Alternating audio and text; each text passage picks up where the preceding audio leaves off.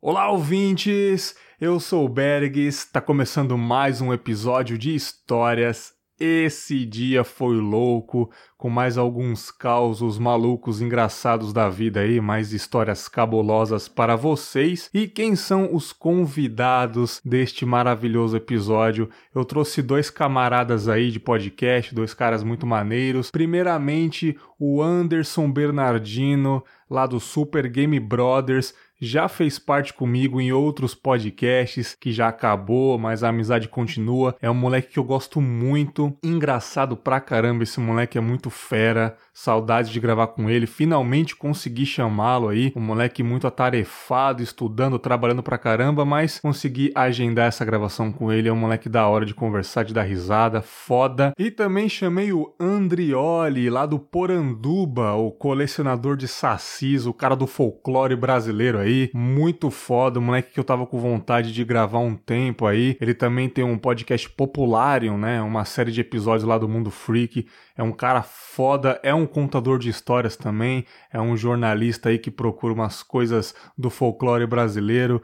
Vocês vão gostar pra caramba do Poranduba, ele vai falar depois no final do episódio e ele trouxe uma história, cara, essa história é surpreendente. Eu só vou falar uma coisa, pau no cu do patrão. Essa, esse é o pequeno spoiler da história aí. Eu também contei uma no final aí, um segredinho que eu guardei junto com os colegas do trabalho. Mas enfim, vocês vão gostar pra caramba desse episódio.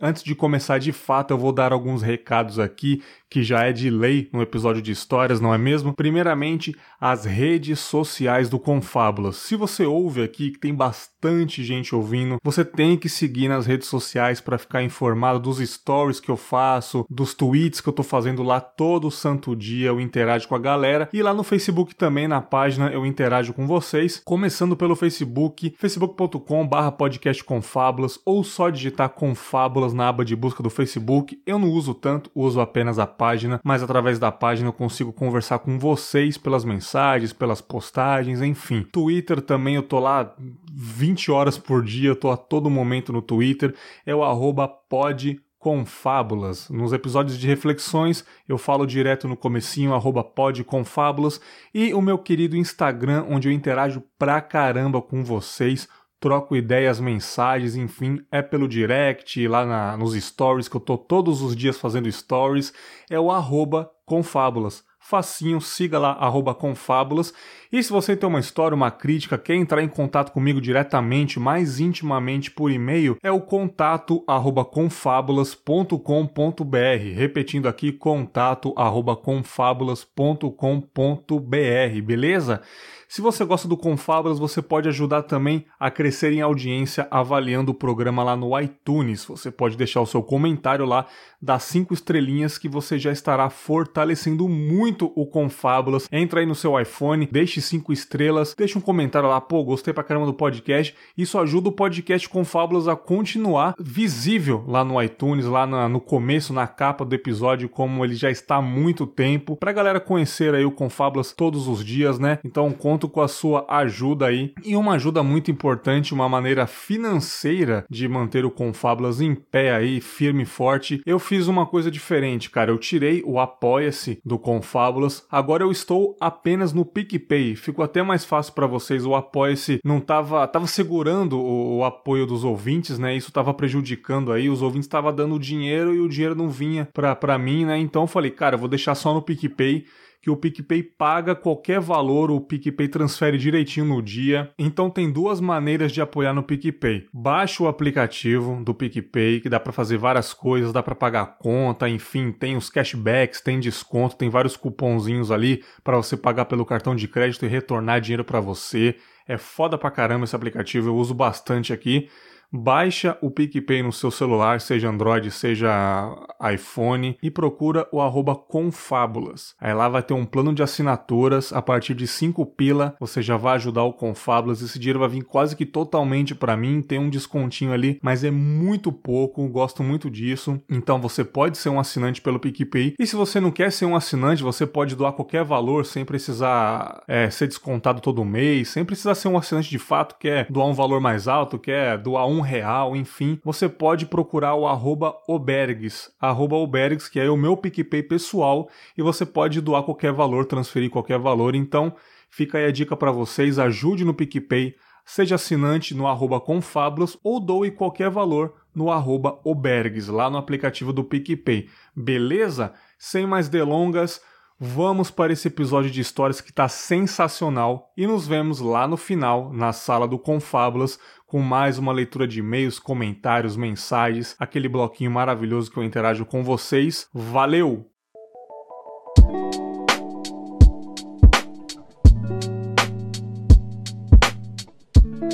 Anderson, meu querido, faz tempo que a gente não grava um Pop Quest juntos, agora pela primeira vez no Confinha. Comece este belíssimo episódio contando a sua primeira história, fera. Olha, cara, vou ser sincero com você, eu sou uma pessoa bem pacata, viu?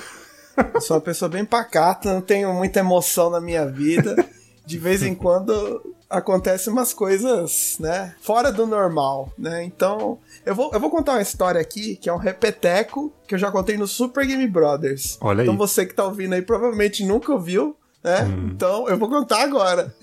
É, eu vou contar a história, cara, do dia que eu dei PT na praia. Você lembra dessa história, ô, ô Caraca, bicho, eu lembro da foto que, que a gente tinha um grupo, cara, que estava vomitando roxo, mas eu não lembro de nada, tipo. Exatamente. Eu não lembro desse Caraca. rolê. eu lembro da foto de você caído no chão. é, durante um tempo aí teve a foto de eu levando um tiro, um tiro do álcool da droga legal. Ah, droga muito boa, aliás, é. Muito boa, diga-se de passagem, né? Como diz o craque Neto. Mas aí, a história é o seguinte: eu estava na faculdade, né? Um jovem aí, né? Tentando galgar os passos do ensino superior, né? E eu tinha lá o meu parça, né? O Jefferson. Aí ele me chamou, oh, mano, tem uns amigos meus aí, é, amigos do meu pai, que eles têm uma casa em Peruíbe, na praia. Ó! Né? Vamos lá, vamos, vamos passar um fim de semana. Ah, você vê, classe alta, né? Eu, eu mendigo, me infiltrei lá dentro, né? Então eu mereço um mérito. o moleque de Guarulhos venceu, né? O de Guarulhos. Tá vendo só? As lendas de Guarulhos, Mamonas Assassinas, Isso Mendigo aí. de Peruíbe. Aí ele me chamou tal, a gente foi lá, tinha um, uns amigos, né, da, a, dos pais dele, né? Aí a gente chegou no dia e no outro dia o parente de alguém lá morreu, né? Hum é, o pai de alguém. Aí, putz, todo mundo ficou meio bad vibe. Aí foi todo mundo embora né, os donos lá da casa. Só que eles falaram, ó, oh, mas vocês podem ficar aí, ó, tem bebida, né? Esse aí já é o diabo falando, né? Se manifestando. Já batendo, né? Já batendo, já. O fígado já até entra em choque. Fala, ai caralho, de novo essa porra. aí fica aí, tem bebida e tal, pode ficar de boa. Tem o fulano aqui, o caseiro aqui que fica aqui do lado. Qualquer coisa ele salva vocês. Aí beleza. A gente ficou um pouco bad vibe com a situação, né? Meio chato, né? Ô, oh, porra, mano, que o rolê acabou ali, velho. acabou ali ali. Mas a gente é brasileiro, cara, a gente não desiste. Vamos tentar reerguer esse barco aí. Aí, beleza. Ele falou: não, mano, vamos, vamos tentar aí, vamos, vamos beber. Aí os caras deixaram um monte de coisa lá, né? Aí eu tive uma ideia muito merda. Isso, eu, eu nunca falei esse detalhe, né? Das outras vezes que acontece essa história. O meu amigo, ele tava muito triste. Ele, ó, oh, mano, nossa, eu te trouxe mó de longe, o bagulho. Nossa, já era o rolê. Você falou, mano, relaxa, tá de boa aqui, nós tá sozinho, chato, vamos tentar salvar. Ele, ó, oh, mano, sei lá o que, ele tava tristão. Aí eu, mano, fiz uma proposta muito merda pra ele. Eu falei, mano, ó, vamos fazer o seguinte. Hoje eu vou chapar e você vai cuidar de mim, tá bom? A gente vai zoar pra caralho. proposta maravilhosa. Coitado do cara, né, meu? Mano, não, eu não achei que eu ia aprontar o que eu aprontei. Eu, eu mandei assim meio que na inocência, né? Falei, não, eu sou responsável, eu não vou ficar muito louco, né? Mas aí que eu me enganei. Aí, mano, eu comecei a, a abastecer o caminhão, só diesel, só a empilhadeira. Mano, bebi tudo que tinha lá. É, caipirinha ele fez, tinha um vinho, champanhe, mano, bebi de tudo. Eu lembro de uns 30 segundos, aí, mano, eu fiquei mega louco. Já tava berrando, rindo igual uma hiena que fugiu do zoológico.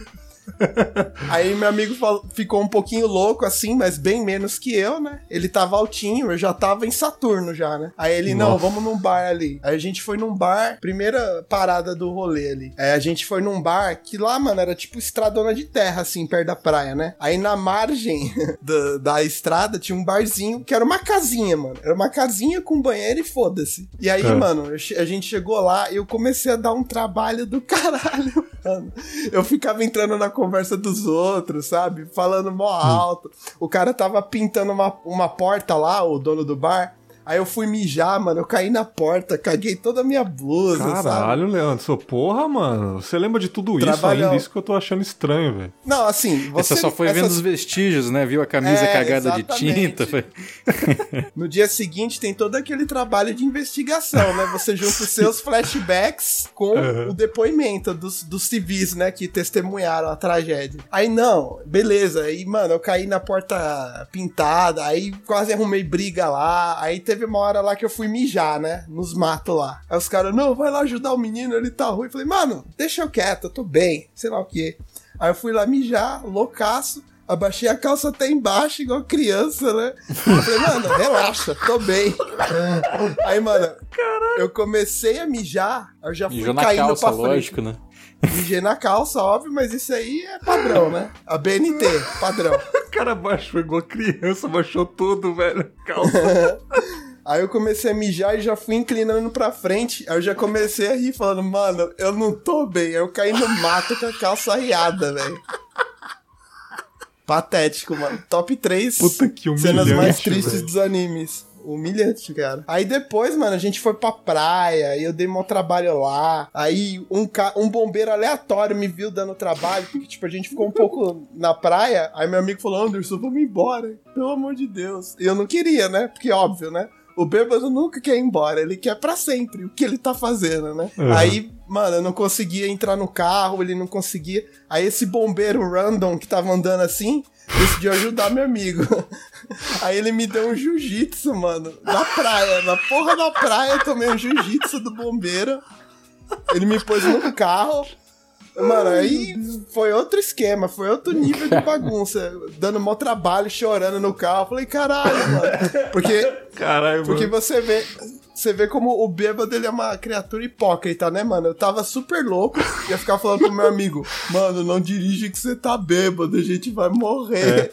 Então foi isso aí, mano. Aí no outro dia eu acordei, não lembrava de nada. Meu amigo. Ai, aí quando mano. eu cheguei, a última parte, né? Quando eu cheguei, é, lá na. A gente chegou na, na casa lá, mano, eu saí do carro, eu vomitei tudo. Só que aí, como eu tinha bebido vinho, é, champanhe, um monte de coisa, meu vômito saiu vermelho, mano. Nossa. E eu caí em cima do meu vômito. Aí meu amigo me viu nessa situação deplorável, né? Nessa situação trágica. Ele como um Hemorragia, amigo, né? hemorragia interna saindo, a, a hemorroida saindo pelo outro lado. Aí o que, que, ele fez? caralho. O que, que ele fez como um bom amigo? Me filmou, né? Aí ele me filmou lá, caído na, Ah, é verdade, tinha vômito. vídeo, cara. Agora que eu Tinha lembro. vídeo. Puta, meu. Cara, eu quero muito isso, eu vou procurar. Eu vou garimpar no, no Telegram aqui, velho. Ah, se tu achar, qualquer coisa eu tento achar aí grupo também. From Hell, já hein, tem, cara? eu já tô no, no- já tá no nível negócio que já tem figurinha no WhatsApp dessa porra, Eu né? não acredito, cara. Não, eu vou tentar achar a foto e vou postar, mano, no site, velho. Foda-se. Eu levantando no meu vômito vermelho. Esse aí. Vou pôr isso aí no meu LinkedIn. Caralho, mano. Agora que eu lembrei, bicho. Nossa, aí a gente, mano, a gente deu muita risada esse dia, nessa, nessa época aí, cara. Porque, tipo assim, eu- eu- no vídeo você tava. Não sei se você tinha acordado no vídeo, ou você tava meio grog, ou tava roncando. Só sei que, cara, tava aquela catuaba de açaí em volta de você, tá ligado? Angu. Nossa, bicho. Sagu, né? Sagu. Sagu, isso aí. Nossa, Angu, você cagou feio ali mesmo, então. É que eu sou imbecil, mano. Eu não sei a diferença. Pô, e faz tempo, você era jovem, você podia beber, Anderson? Ah, poder eu podia, eu não deveria, né? Aí é outro esquema. Meu amigo jogando, Cara. me limpando com a água da mangueira, velho. Lamentável, lamentável. Tem vômito na minha história também, hein? mas não é minha, não. Vixe, Eita, Maria. porra. Eu disse no, num episódio recente que eu participei de uns amigos aí, o Laranjada Podcast, fica um salve aí. Vou até contar rapidinho aqui que eu também cheguei numa situação parecida, que eu tava numa festa junina de uns parentes meus, que eles fazem todo ano, né? Na casa dos fundos da, da avó nossa lá. E tipo, a casa grandona, então a família inteira vai e faz uma festa junina lá. Já foi em 2010, né? Aí todo mundo falou: Ah, Bergs, toma esse vinho, toma essa caipirinha, toma essa cerveja. Mesma coisa, cara, que você. Toma esse WD-40 aqui. Toma, toma esse. essa- esse leite de, Ó. de burra. Toma esse leite de. Aceitona Zulu, azeitona Zulu. É, toma esse leite de magnésio também pra dar, uma, pra dar uma forrada no estômago. Enfim, bebendo pra cacete, cara. Aí me deu vontade de ir embora, eu peguei a chave e eu, e eu tava passando o final de semana, um tempo na casa do meu primo, eu tava dormindo num puxadinho que ficava no fundo da casa dele, bonitinho, quarto, banheiro, tudo separadinho, cara, maneiro pra caramba. Aí eu fui, né, cara, tava todo mundo na festa, entrei em casa e fiquei quietinho lá. Deitei na cama, irmão, o mundo girou. Girou, girou, girou, girou. Eu só sei que eu não lembro mais nada. Aí, Amanheceu o dia, tu, tu, tu, tu, tu, tu, bateram na porta. Aí meu primo, ô Bergs, ô Bergs, abre aí, abre aí. E eu, claramente, não ouvi, não acordei teve que arrombar a porta. Ele deu uma bica na porta, arrombou. E ele disse, mano, que eu tava numa montanha de vômito sólido. Parecia um travesseiro, Nossa velho. senhora. Caralho, E eu tava com uma. Mano. eu tava com uma cicatriz na testa. Tava com uma cicatriz na testa que provavelmente tinha batido na quina da cama, tá ligado? Nossa, Aí ele bicho. falou: Caraca, que fedor da porra, mano, limpa isso daí, pelo amor de Deus. Aí eu tive que pegar quase com uma pá o meu vômito, tão duro que tava o vômito. Ele tava parecendo um bolo de cereja o bagulho. Aí, Rompeu a Samarco. mano, eu, eu fiquei imaginando, cara, como que essa merda saiu de mim? Deve ter doído tanto pra sair do meu esôfago, tá ligado? Sei lá pra onde que é. Porque o negócio tava duro, mano, o vômito, tá ligado? Tava tipo miojo sem caldo, sabe? Aí Caralho, bicho. tive que limpar, tive que lavar o puxadinho lá e estender o tapete no sol, né, cara? E o pior de tudo é que foi no domingo, né, que eu acordei vomitado. E aí é um cas... iria lá um casal de estudantes ver esse puxadinho que eles iam morar lá de aluguel, sabe? Tipo, porque eles estudavam perto na, na Unixul. Azedo, né? É, Chegaram na lá Unixul ali. cheirando na... azedo É, bagulho. então, então, tipo, eles iam estudar na Unixul ali na Vila Jacuí, em São Paulo, e, e é pertinho da casa dele. E, tipo, eles iam ali estudar e morar ali por um tempo, sei lá, e meio que meu primo perdeu o dinheiro, que eles não quiseram, não, porque eles chegaram lá um cheiro de vômito do caralho.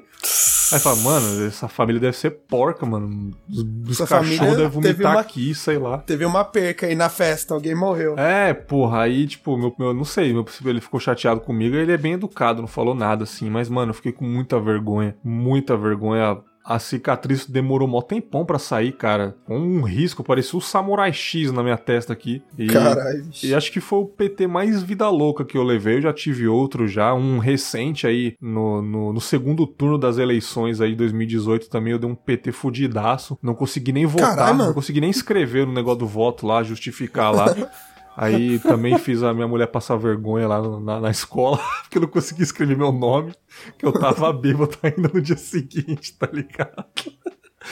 Mas. Pior que eu não voltei pelo mesmo motivo também. É, mas assim, felizmente nessa gravação, até um tempo antes, eu vou ficar mais ou menos um ano sem beber, porque eu tô numa dieta poderosa aí, então estou sóbrio, graças ao Senhor Jesus aí, né? Então, não- eu, eu prometo nunca mais envergonhar minha família e a sociedade com isso novamente. Até, até as próximas eleições, pelo menos, né?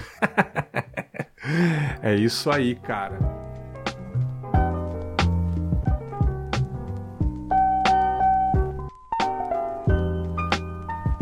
Anderson, quer emendar com mais uma? Pode fazer aí. Ah, cara, como eu falei, eu sou uma pessoa muito pacata, entendeu? Eu só luto jiu-jitsu na praia, velho. Não tem muito o que falar. Não, mas sério mesmo, eu, fiquei em dúvida do que falar, então eu, eu pensei numa outra coisa que me aconteceu em há pouco tempo atrás, que acho que foi uma experiência bacana na minha vida, que por alguns minutos eu pilotei um avião, cara.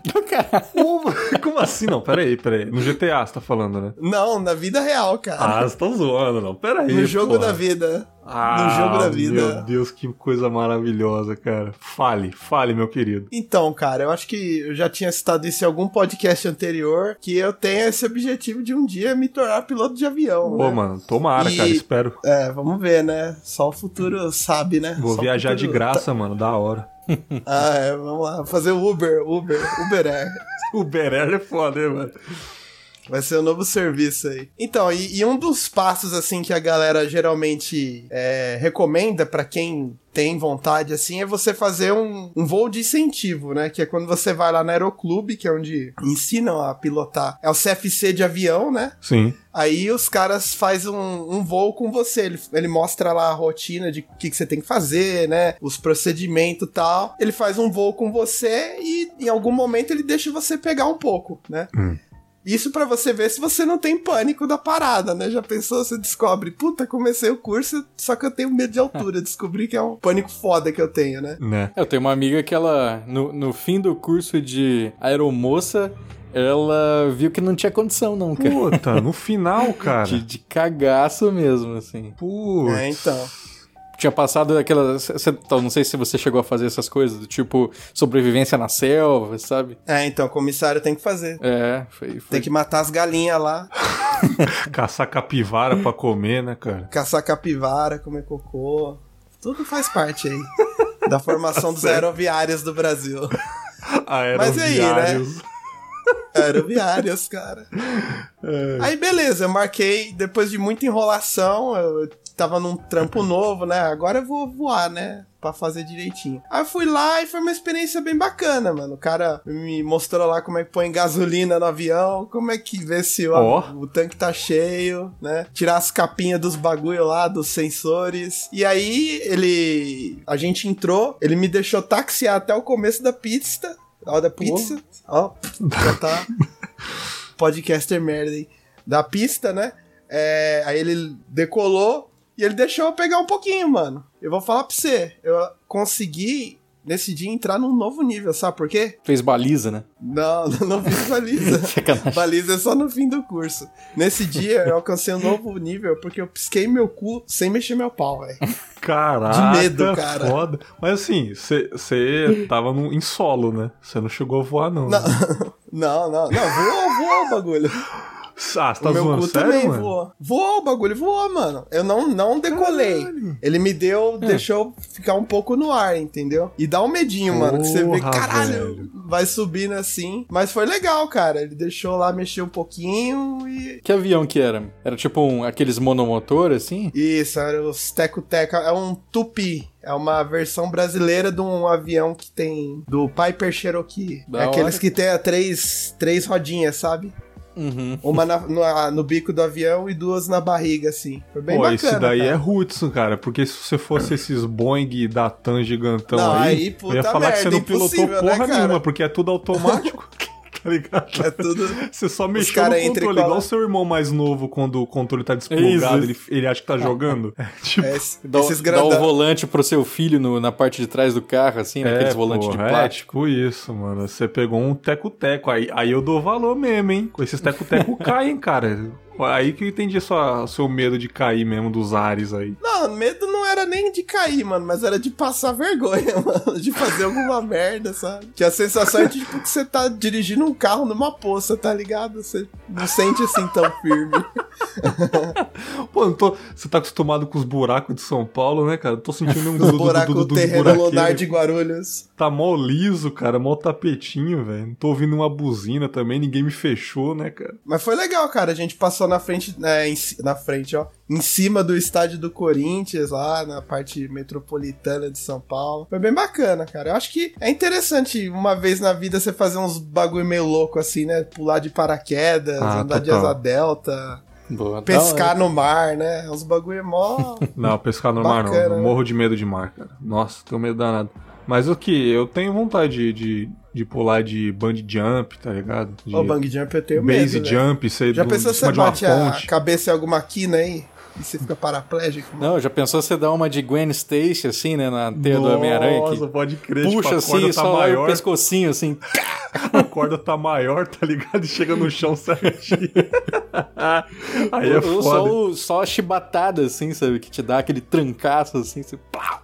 Ai, cara, é, É. maravilhoso. Né? Pô, antes, da hora, cara. Espero que você vire um piloto aí. Força, foco e fé, né, cara? Valeu, valeu. Que é isso que as pessoas falam de manhã no WhatsApp, na WhatsApp, família. né? É isso aí. Eu vou postar outros stories quando eu tiver piloto. É isso História aí. de WhatsApp. É isso aí. Massa.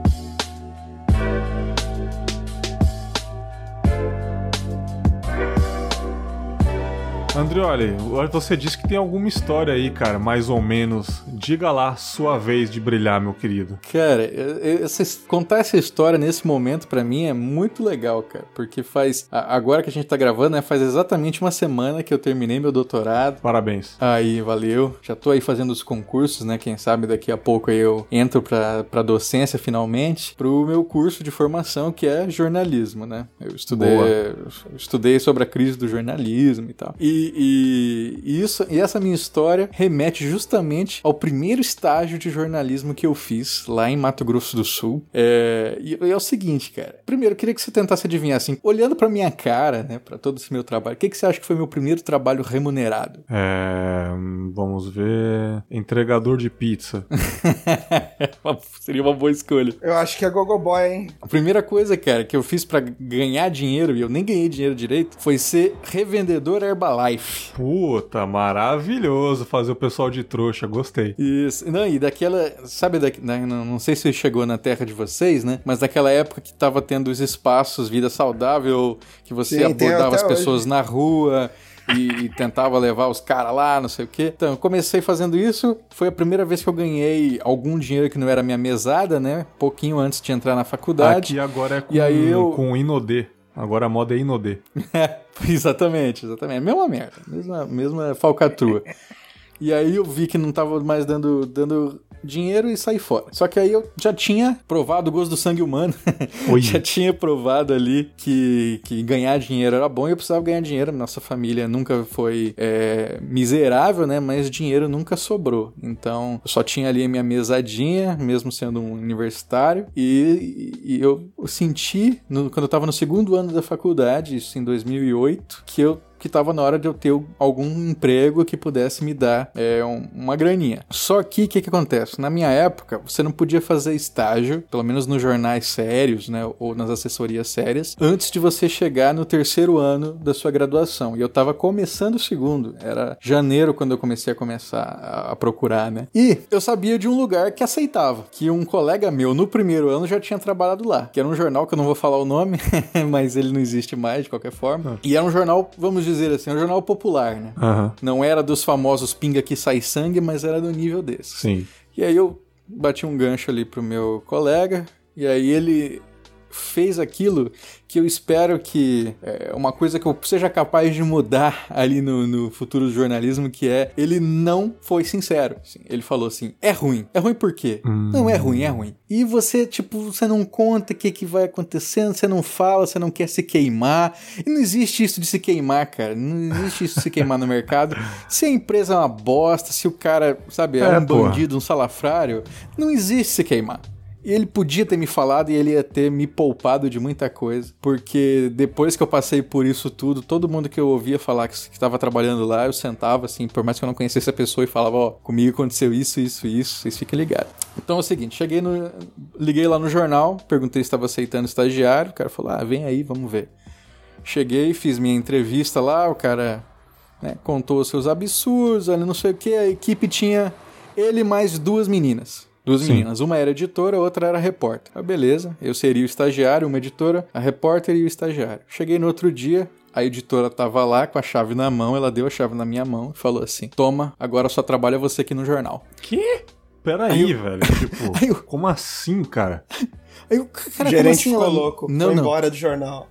Exatamente, ela falou assim: a gente só tava esperando chegar alguém que a gente não aguenta mais. Eu e minha amiga, a gente tá saindo Caralho. e se fode aí. Deu a chave na mão. Parece, parece pegadinha do Ivolanda, tá ligado? Não, e aí, pra você ver como era, era o ambiente, assim, o, o jornal ficava perto da antiga rodoviária lá da minha cidade, e que a antiga rodoviária, como não era mais rodoviária, ela já tinha sido é, totalmente tomada por usuário de droga, prostituta, não sei o que, então era um ambiente bem zoado. Bacana. Da hora, então pô. já, já tava no, no clima legal ali, né? Uhum. Aí, eu, aí ela me deu a chave na mão, tudo, né? Eu abri o jornal, entrei e fiquei olhando pro computador assim. O que, que eu faço agora? Aí daqui a pouco o cara ligou lá na sala, o dono, né? Andrioli! Ele tinha. falava com uma voz meio, meio esquisita assim. Andrioli, cadê a fulana, né? Eu falei, então. Deixa eu contar um negócio. Vazou. Aí, meu, o cara surtou e falou: vou ligar pra ela, vou mandar ela ir aí. E tô indo aí pra aí também. Que eu quero que. Vou ter uma conversa, eu quero que todo mundo escute. Aí a guria chegou lá, a guria que era editora, chegou lá com a mãe junto. Porque ela imaginou que o cara podia ser, tipo, violento, sei lá, sabe, Sim. fazer alguma coisa. E foi escrotíssimo, assim, porque ele humilhou a guria, falou que ela era minha responsável, que ele, que ele não me conhecia, que eu podia ter entrado lá com a chave, roubado todas as coisas do jornal. Mas é óbvio. E o caralho. E, né, e ficou aquele climão escroto, não sei o que. Eu, porra. E aí que tá, né? Eu, eu podia ter fugido aí, né? Podia ter saído fora, mas não. Pensei. Insistiu Ai, no meu erro. Deus, coitado do patrão, ele não tem mais funcionário, né? Se, não, se eu sair fora, quem que vai atualizar o site dele? Isso foi uma- um pensamento que me ensinou logo cedo de que a, a- a grande verdade é pau no cu do patrão. Com que depois certeza. quem sofre é você. Contra 16, vote bur... Esqueci. Burguês. Contra é burguês, vote Contra 16. Vote 16. Eu também sou, sou contra quem tem 16 também, mano. Jovem tem que acabar aí. Criança é uma merda. É, é. Contra 16, vote burguês. Vocês votem burguês. Thor é Batista presidente, né, cara? Porra, foi isso que aconteceu em São Paulo. Mas então, chegamos então nessa, nessa configuração. Eu estava trabalhando lá, por, com- insisti em trabalhar lá por dó do patrão. e aí eu fiquei menos de um mês, fiquei três semanas, certo? A primeira semana é, só tava eu, então assim, ele nem aparecia, ele me deixava lá fazendo Horóscopo. é, acessando o sistema da polícia e, e escrevendo matéria a partir de boletim de ocorrência, né? Grandes merda. Ah. E a coisa começou a pegar a partir da segunda semana, né? Que aí se renovou a equipe e aí ele começou a trazer a filha dele que ia cuidar da parte jurídica, ex-funcionário disso, daquilo, não sei o quê. O sobrinho vai fazer o site aqui pra nós. É, é, na, Na, na Wix, E né? aí comecei a, a Não, saber isso. onde que eu tava me metendo, cara. É. Porque assim, um dia ele tava lá, e aí ele atualiza a capa do site e bota a foto de um, de um figurão da polícia lá com a amante na fronteira. Hum, E aí ele liga pro cara da polícia e fala: Ô fulano, abre meu site aí. Aí o cara, você tá maluco, rapaz? Não, já tirei, só pra você ficar esperto. Caralho. Eu, "Ih, tá. ele tá ameaçando porra, policial? Qual é? Como mano. assim? Nossa senhora. Aí eu, a gente foi ouvindo história, daqui a pouco o funcionário chegava e contava qual que é a moral. O dono do jornal, ele era é, um ex-policial militar que trabalhava na fronteira. Puta merda. Ele foi aposentado por invalidez, né? Depois de tomar um tiro na cabeça e outro na perna.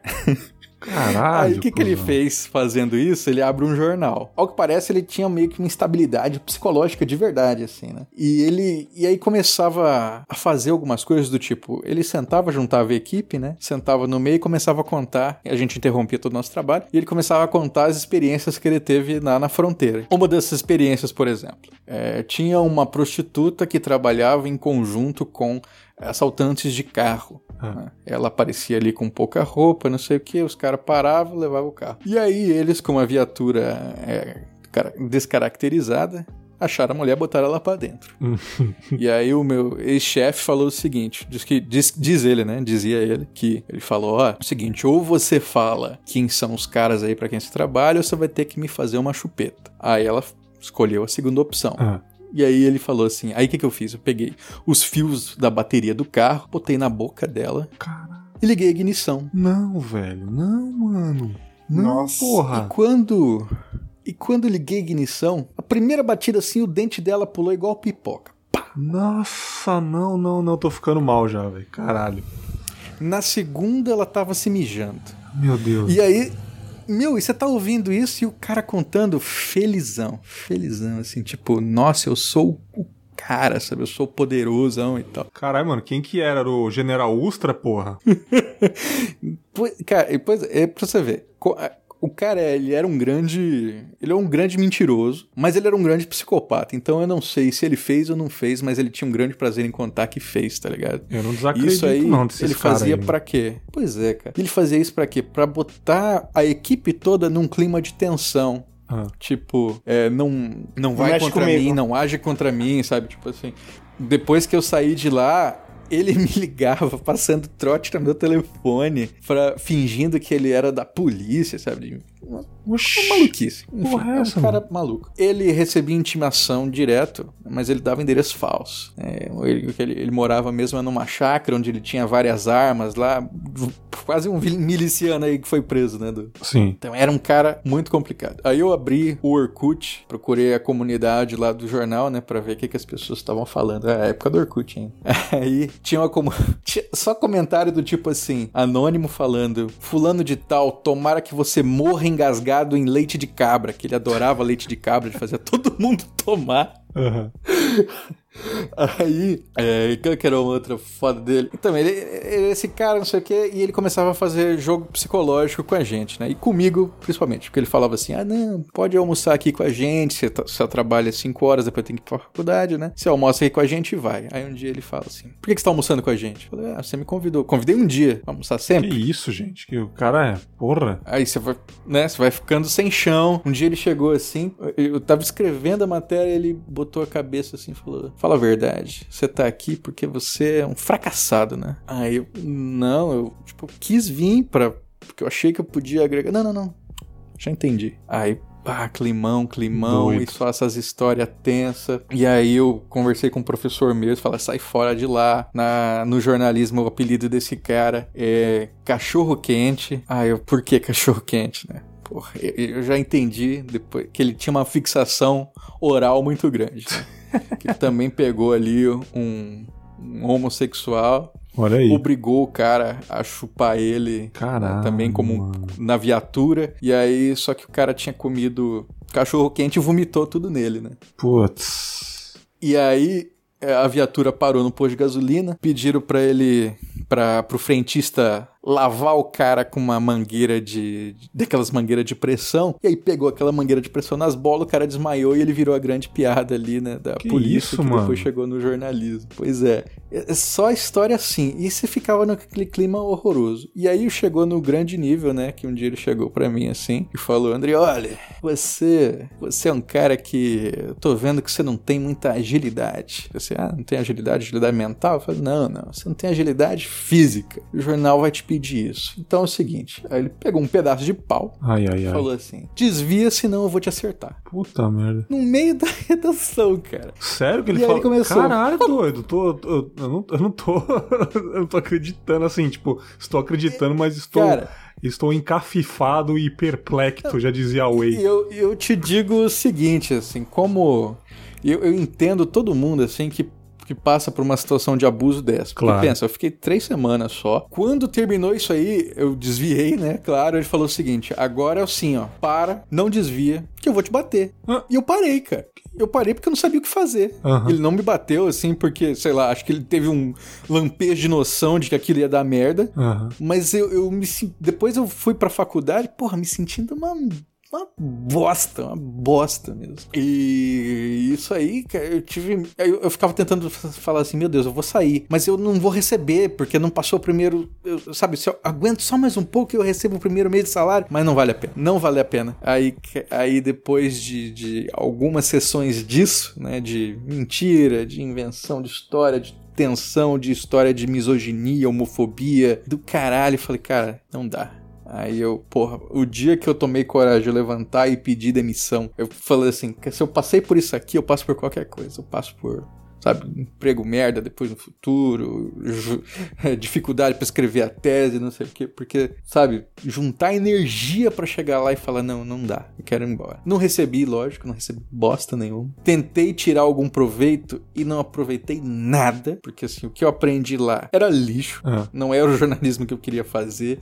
Eu não queria fazer ameaça para ninguém, tá ligado? Eu não Sim. queria é, ficar escrevendo, reescrevendo boletim de ocorrência, então assim, não aprendi absolutamente nada. E o que eu tirei foi só que é, a gente não pode se esconder, sabe? Tipo, Sim. esconder a verdade. Assim, é, é, se- eu- todo mundo xingava, falava, cara, esse cara é maluco, ele é psicopata, ele vai fazer uma tortura psicológica contigo.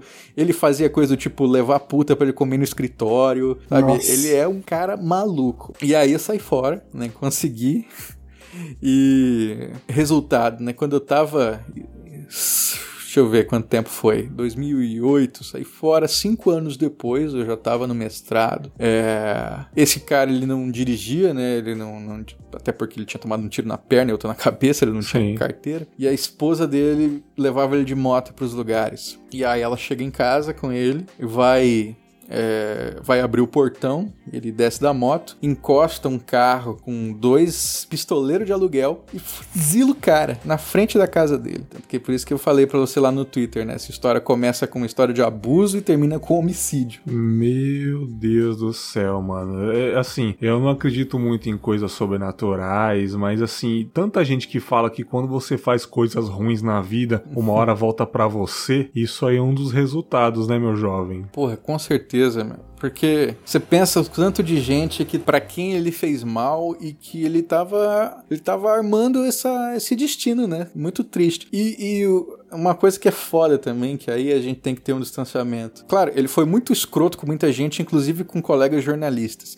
Quando ele morreu, teve jornal que publicou a foto dele, do corpo ali, né, coberto por um lençol todo ensanguentado, e a mulher dele ajoelhada na frente, com a mão ensanguentada e chorando desesperada. Nossa, foto Porra, isso de é de um prêmio, mau né, cara? Sensacionalista pra caralho. Cara, então, e não era de um jornal sensacionalista, era tipo um jornal é, que a gente chama assim, esses nativos digitais, né? Que esses que são da internet, modernosos, não sei o que, que tem um trabalho de não sei o que, fotojornalístico e o caralho, e fazem uma dessa que eu entendi muito como sendo um revanchismo, tipo, morreu, olha aqui, ó. Otário, E, né, porra, querendo ou não, cara, assim, é, é mais um caso de violência contra jornalista num estado que mata muito jornalista, que é Mato Grosso do Sul. O cara era o nojento, era o caralho, mas, porra, ninguém merece ter a sua tristeza exposta e de maneira vexatória assim, toda a vida tem que ser dignificada, mesmo que um inútil desses, né, que torturava mulheres, é, não dignificasse a vida. Então, assim, isso tem muito aprendizado que a gente não pode deixar de comunicar, sabe? Por isso que eu sempre me proponho a contar essa história e, e mostrar que, porra, jornalismo tem coisa escrota mesmo, principalmente jornalismo de. é, desse, desse jornalismo assim, fora dos grandes centros ou fora dos grandes meios, né? Cara que censura, ameaça, que, sabe, faz, faz o diabo e que pode. Que tem destinos como esse, né, cara? Caraca, bicho, que história, hein, maluco? E deixa eu te Rapaz, perguntar. essa daí foi foda, cara. Estava aqui ouvindo quietinho, cara. Eu tô aqui, eu, eu tava falando com o bagulho mutado, eu faço isso direto em podcast. É, deixa eu te perguntar, é, e como é que foi quando você pediu as contas lá pra ele? Cara, eu tive a sorte de não, ele, ele ter saído da, pra almoçar. Quando eu fui lá pedir as contas, ele não tava, tava a filha dele, que também era uma mano. pessoa bem difícil, assim, né? E aí eu falei pra ela, ela, ah, não, tudo bem, volta aí na semana que vem pra gente acertar. Eu voltei na outra semana, aí sim eu falei com ele. Ele, não, Adriano, relaxa, eu ainda não tenho dinheiro, tem que ir lá pegar na câmara, que não sei o quê. Mas eu vou- a gente vai entrar em contato, e aí, pff, aí eu voltei a falar com aquele meu colega que tinha trabalhado lá, eu falei, cara, aconteceu isso? E aí, meu? Ele, ah, pois é, um dia eu liguei lá e falei, não vou mais. E não foi.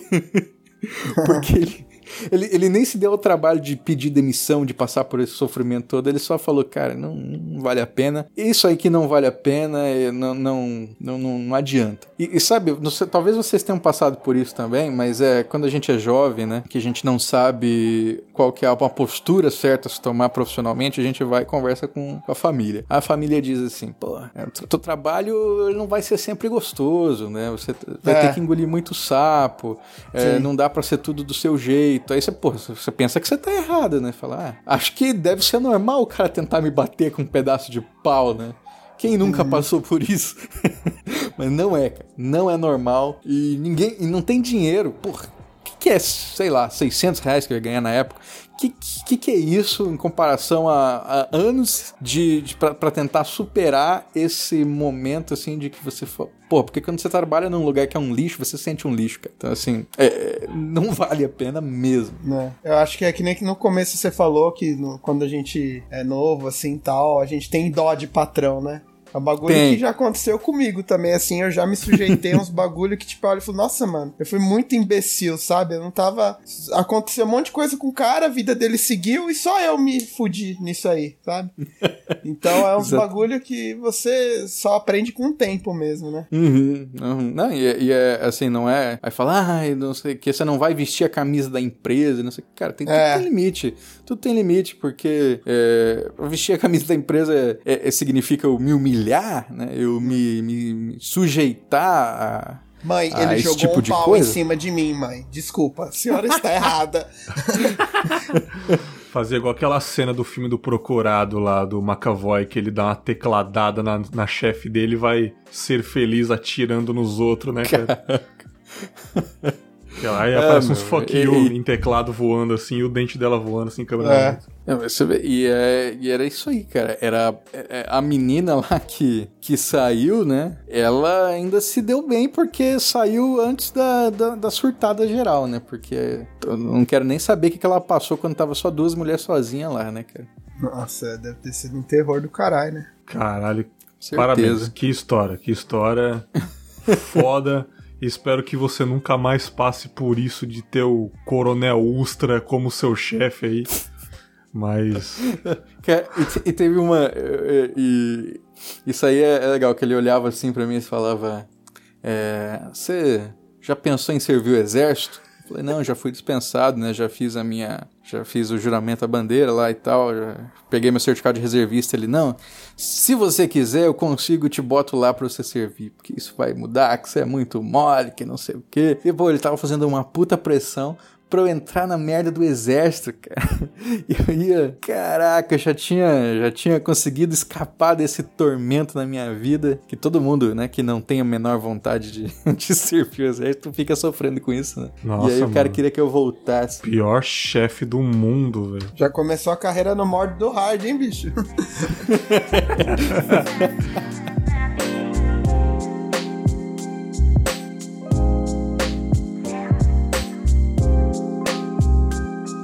Bom, essa história do Andrioli foi cabuloser. Obrigado por deixar o episódio Bad Vibes. Tava tudo legal, tava dando risada do Anderson com o Anderson, moleque engraçadalho. Vomitei. Ah, legal. Pilotei avião. Olha que bacana. Uhum. Tava, por enquanto tava bacana, tava feliz. Aí você vem contar essa história desse chefe desgraçado aí, né, cara? Mas beleza. Ah, mas eu, ó, foi uma história bacana, foi reflexiva, ah. ó. Pau no cu do é, chefe. Você que tá ouvindo aí, ó, aprende, hein, caralho porra de chefe, vai se fuder, mano. Você que tá sendo oprimido aí, ó. Você faz parte do proletariado. Você ganha salário, cara. É, contra 16, tá vote burguês, porra. essa é Paulo essa do hashtag chefe, do programa, né? Melhor slogan, né, cara, possível aí. Mas eu vou contar uma aqui que a gente guardou segredo no trabalho, a gente não comentou. Porque eu acho que tem coisas na vida que a gente não não pode sair falando por aí. E agora você vai contar pra internet toda. É, a gente pode falar o que aconteceu tal dia anos depois, quando, tipo, meio que foda-se, tá ligado? Mas enfim, como no dia que eu fugi de um local aí que saiu no episódio passado de histórias. Mas essa daqui foi foda, que eu trabalhava num lugar aí que eu não vou falar, chega de dar detalhes de onde eu trabalhava, só sei que eu, a gente, à noite, de vez em quando, a gente descarregava uns caminhões, né? E caminhões com produtos caros, produtos eletrônicos, enfim. Magazine Luiza, Ricardo Eletro. a gente descarregava uns negócios aí caros, negócio eletrônico aí, e era tipo, depois desse serviço a gente colocava no estoque e ia embora, né? Tipo, 8 horas da noite. A gente descarregando em dois, dois, três caras ali, e tipo, só vou dar um detalhe que era centrão de São Paulo, né? Centrão, tal, à noite, meio perigoso, meio deserto, a gente no meio da rua descarregando as paradas lá. Beleza, a gente lá de boa, né? Rindo, fazendo as paradas, e tipo, é um serviço pesado, tinha que vir com pallet, com negócio de, de, de rodinha lá de puxar, paleteiro o nome, eu acho. Faz tanto tempo que eu não, que eu não vejo isso. Aí só sei, cara, paleteiro que do... é é, é o, o pallet e as madeiras, Paleteiro né? é aquele que... É as modas que veio antes do food truck, né? Paleta mexicana. Paletitas, né, cara? É, Aí, tipo, a gente descarregando numa calçada e do outro lado da rua tinha um mendigo, né? O mendigo tava deitado ali. Aí, cara, tinha um, um, um dos amigos nossos, né? Que o moleque tinha um pouco de. Ele era um pouco desprovido de beleza, né? Vamos dizer assim. Aí a gente descarregando de boa, o mendigo começou a zoar o cara. Aê, moleque feio da porra! Caraca, Puta, meu. o moleque atingiu um novo patamar, velho. Nossa, o cara foi zoado por mendigo, mano. Ó, Vocês estão dando Parabéns, risada por enquanto, beleza. Continua dando risada aí. Eita, feio. Aê, moleque feio da porra! Puta que pariu! Caralho, que moleque feio, mano. Aí, e a gente dando risada, cara. Dando risada. Eu quase derrubei a, o pallet com os negócios no chão de que eu tava perdendo a força. de tanto dar risada. E o moleque dando risada também, de boa, sabe? Aí, cara, o mendigo, caralho, olha que moleque feio, desdentado. Pô, olha o tamanho dessa cabeça, caralho. o mendigo rindo da cara dele, tá ligado?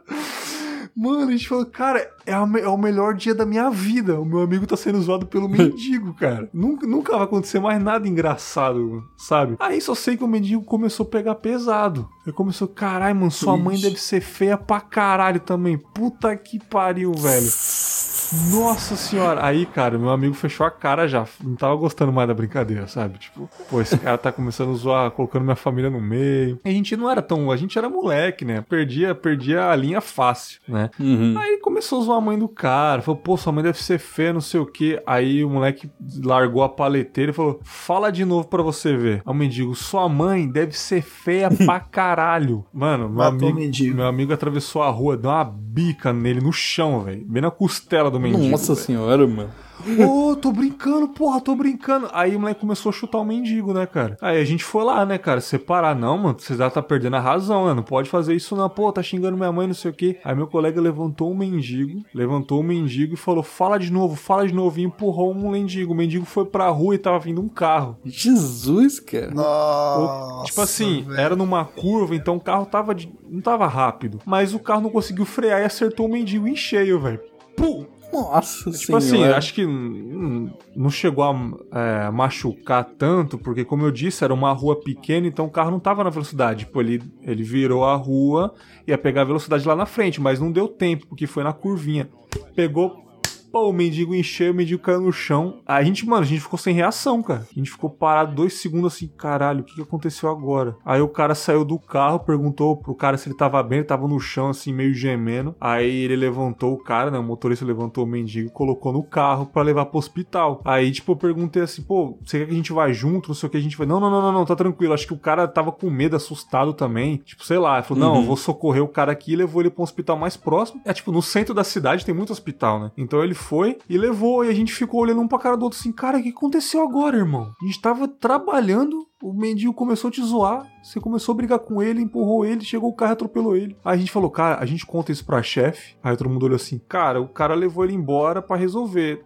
Meio que vamos ficar quieto, né? E, tipo, a gente trabalhou o resto da noite, subimos, todo mundo com a cara fechada, de cu. Aí a chefe perguntando: e aí, terminaram? Sim, sim, valeu. Fomos pegar nossos uniformes e é, nossas roupas, né? E a gente foi pra casa. E nunca mais a gente comentou sobre isso, tá ligado?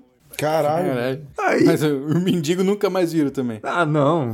é, lógico que não. Acho que, sei lá, foi pra outro setor, né, cara? Foi em outra calçada aí. Comprou outro terreno, né, cara, de calçada aí. Caraca, meu. O é bicho, sinistro tipo, mesmo, né? eu, eu acho que a gente fez o certo em não comentar nada, porque, sei lá, eu acho que a chefe ia querer detalhe, ia perguntar um monte de coisa e eu acho que a melhor opção era ficar quieto mesmo, já que o motorista resolveu. Tava cuidando do cara, né? É, resolveu socorrer ele ali, meio que, sei lá. Não sei se foi culpa nossa também. Enfim, é, tipo, acho que não foi culpa de ninguém, na verdade. Tipo, mendigo usou ele, ele ficou puto, brigou, não imaginou que havia um carro, o carro atropelou porque tava no lugar, no lugar errado. E meio que um monte de acidente Pô, é aconteceu tudo- ali, sabe? tudo então errado, melhor né, foi ficar quieto, cara.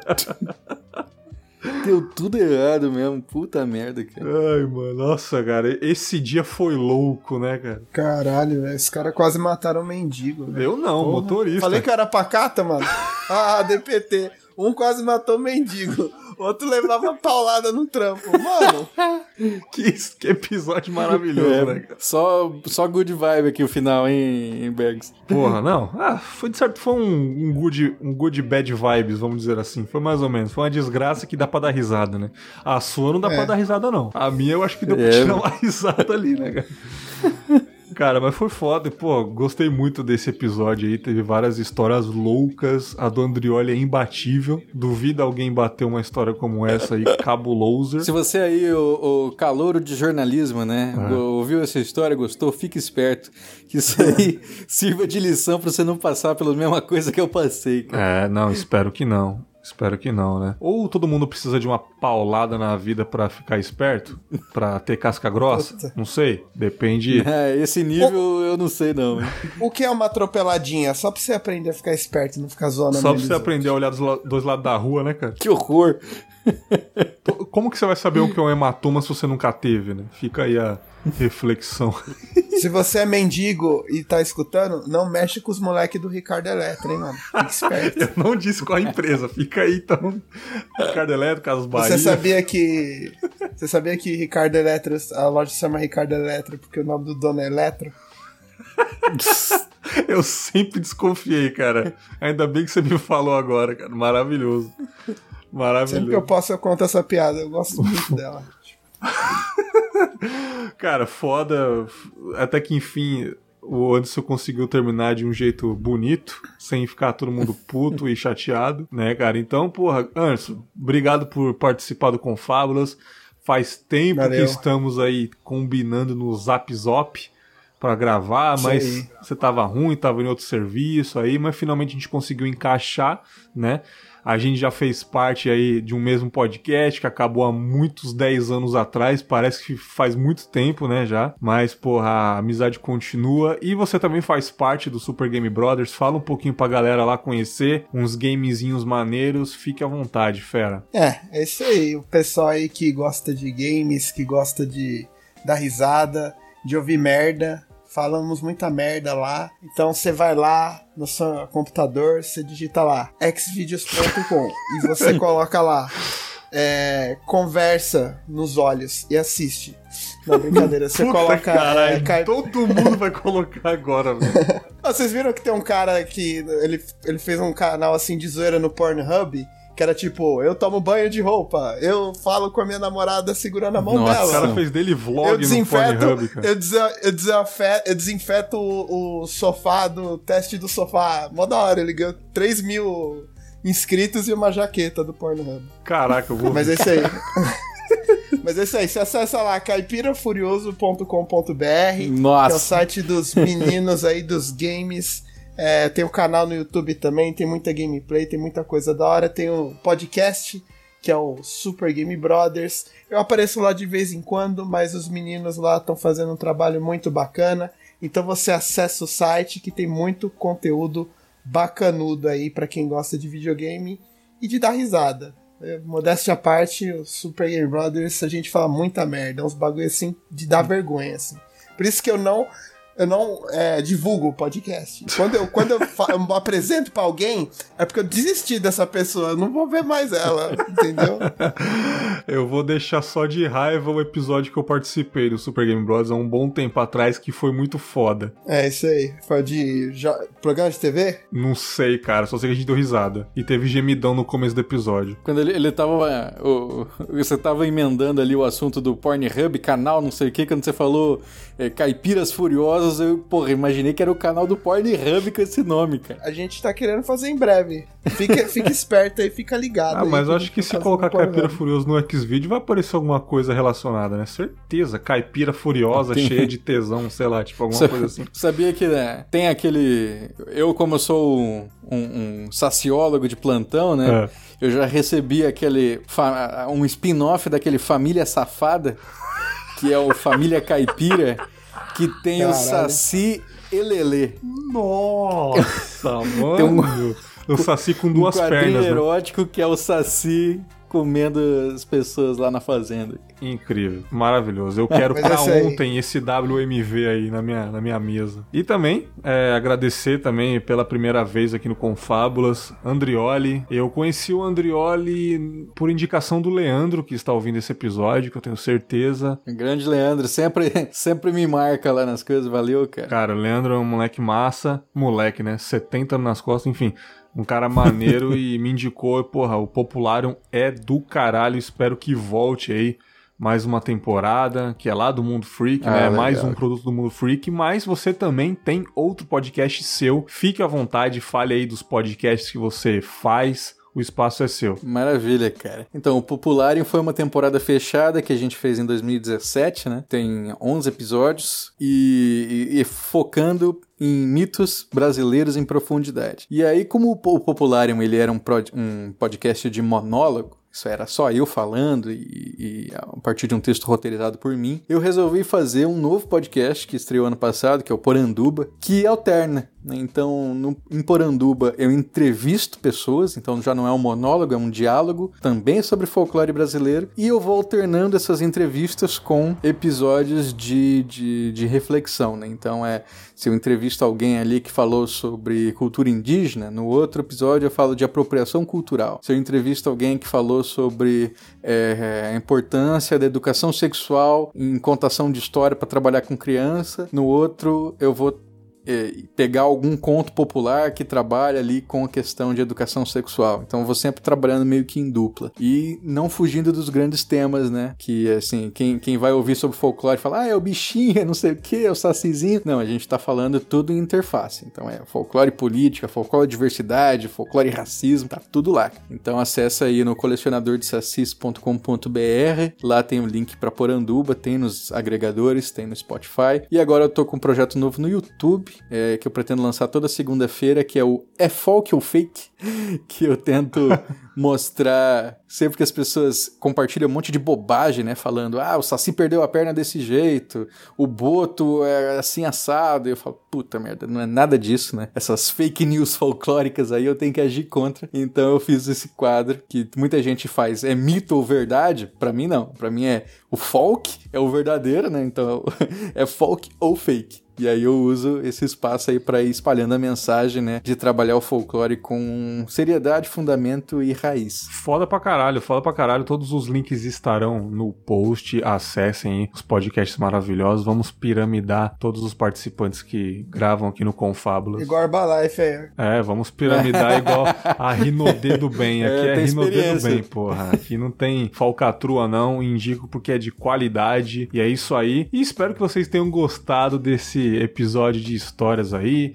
Se você tem uma história cabulosa da sua vida, mande um e-mail, você sabe o e-mail. E nos vemos semana que vem com mais um episódio de histórias também, contos, reflexões ou o que vier na minha cabeça. Um grande abraço e tchau!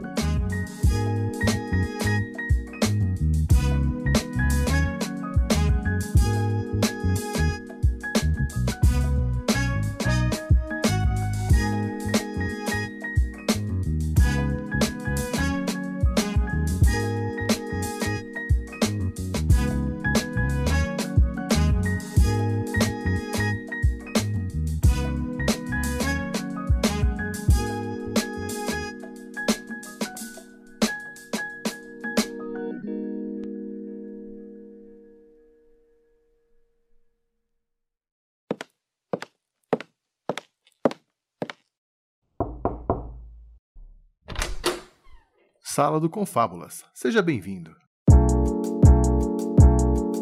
Estamos começando mais uma Sala do Confinha, o bloco onde lemos os e-mails, os comentários, os feedbacks gerais de vocês, queridos ouvintes. Novamente com meu querido irmãozão Leandro Pereira. Fala, pessoal. Ou, pessoal tem que ser no singular, né? Não sei como fazer isso. Fala, ouvinte. Fala, galerinha do YouTube. Não, é tranquilo, cara. Eu às vezes falo, e aí, ouvinte? E aí, galera? Sei lá, cara, eu não, eu não tenho o bordão, saca? é difícil, né? É, até hoje. Um. Bem fazendo os irmãos, né? Isso aqui é o Cacofonias. É. É, Olá, meus caros ouvintes. é. Qual que é o, e-mail- qual que é o bordão mais famoso? Lambda, lambda, lambda, né, cara? O que, que, que É seria verdade. lambda, lambda? É uma sociedade nerd? É um negócio, uma fraternidade nerd? Exatamente, é uma fraternidade do filme Nerds, né, cara? Cada, Ah. cada fraternidade na, naquela universidade tem uma letra grega, e aí nesse caso são três lambdas. Ó, eu queria receber três lambdas no meu boga nesse, nesse momento. Ia ser delicioso, cara. Ouvintes, recebam lambidas no boga, cara. É maravilhoso. Bom, é, como vocês sabem, esse bloco aí bem, bem descontraído, né, cara? Diferente dos reflexões aí, né, cara? Troco ideia com o Leandro sobre os, os e-mails que eu recebo, os comentários. É muito bom interagir com vocês. Eu já vou direto pro primeiro comentário aqui do Darley Santos, né? O Leandro conhece o Darley, né, Leandro? Sim, a gente chama, inclusive os comentários do Fermata, a gente muitas vezes chama só de Darley. a gente vai ler um Darley do Darley.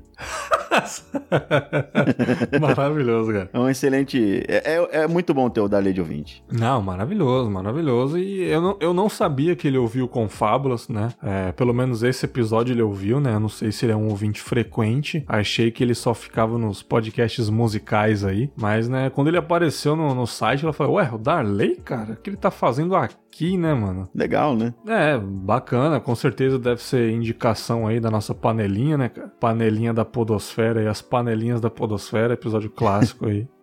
É, e ele comentou no episódio sobre homossexualidade, mano, que foi um episódio incrível, homossexualidade, liberdade e felicidade. Eu particularmente adorei gravar no com, com o Kim Camargo e foi um episódio excelente, cara. Não sei se você chegou a ouvir, Leandro. Claro, eu ouço quando lança.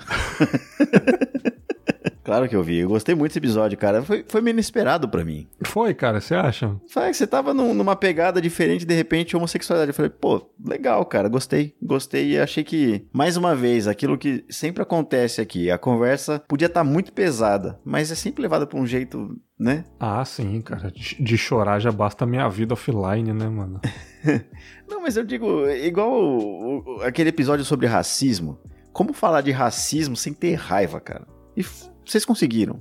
Parabéns. Então, cara, tem até um negócio, eu vou ler rapidinho o comentário, depois a gente bate um papo sobre esse episódio aqui. É, ele comentou assim, ó, todo ser humano merece respeito, consideração positiva e uma segunda chance se for o caso.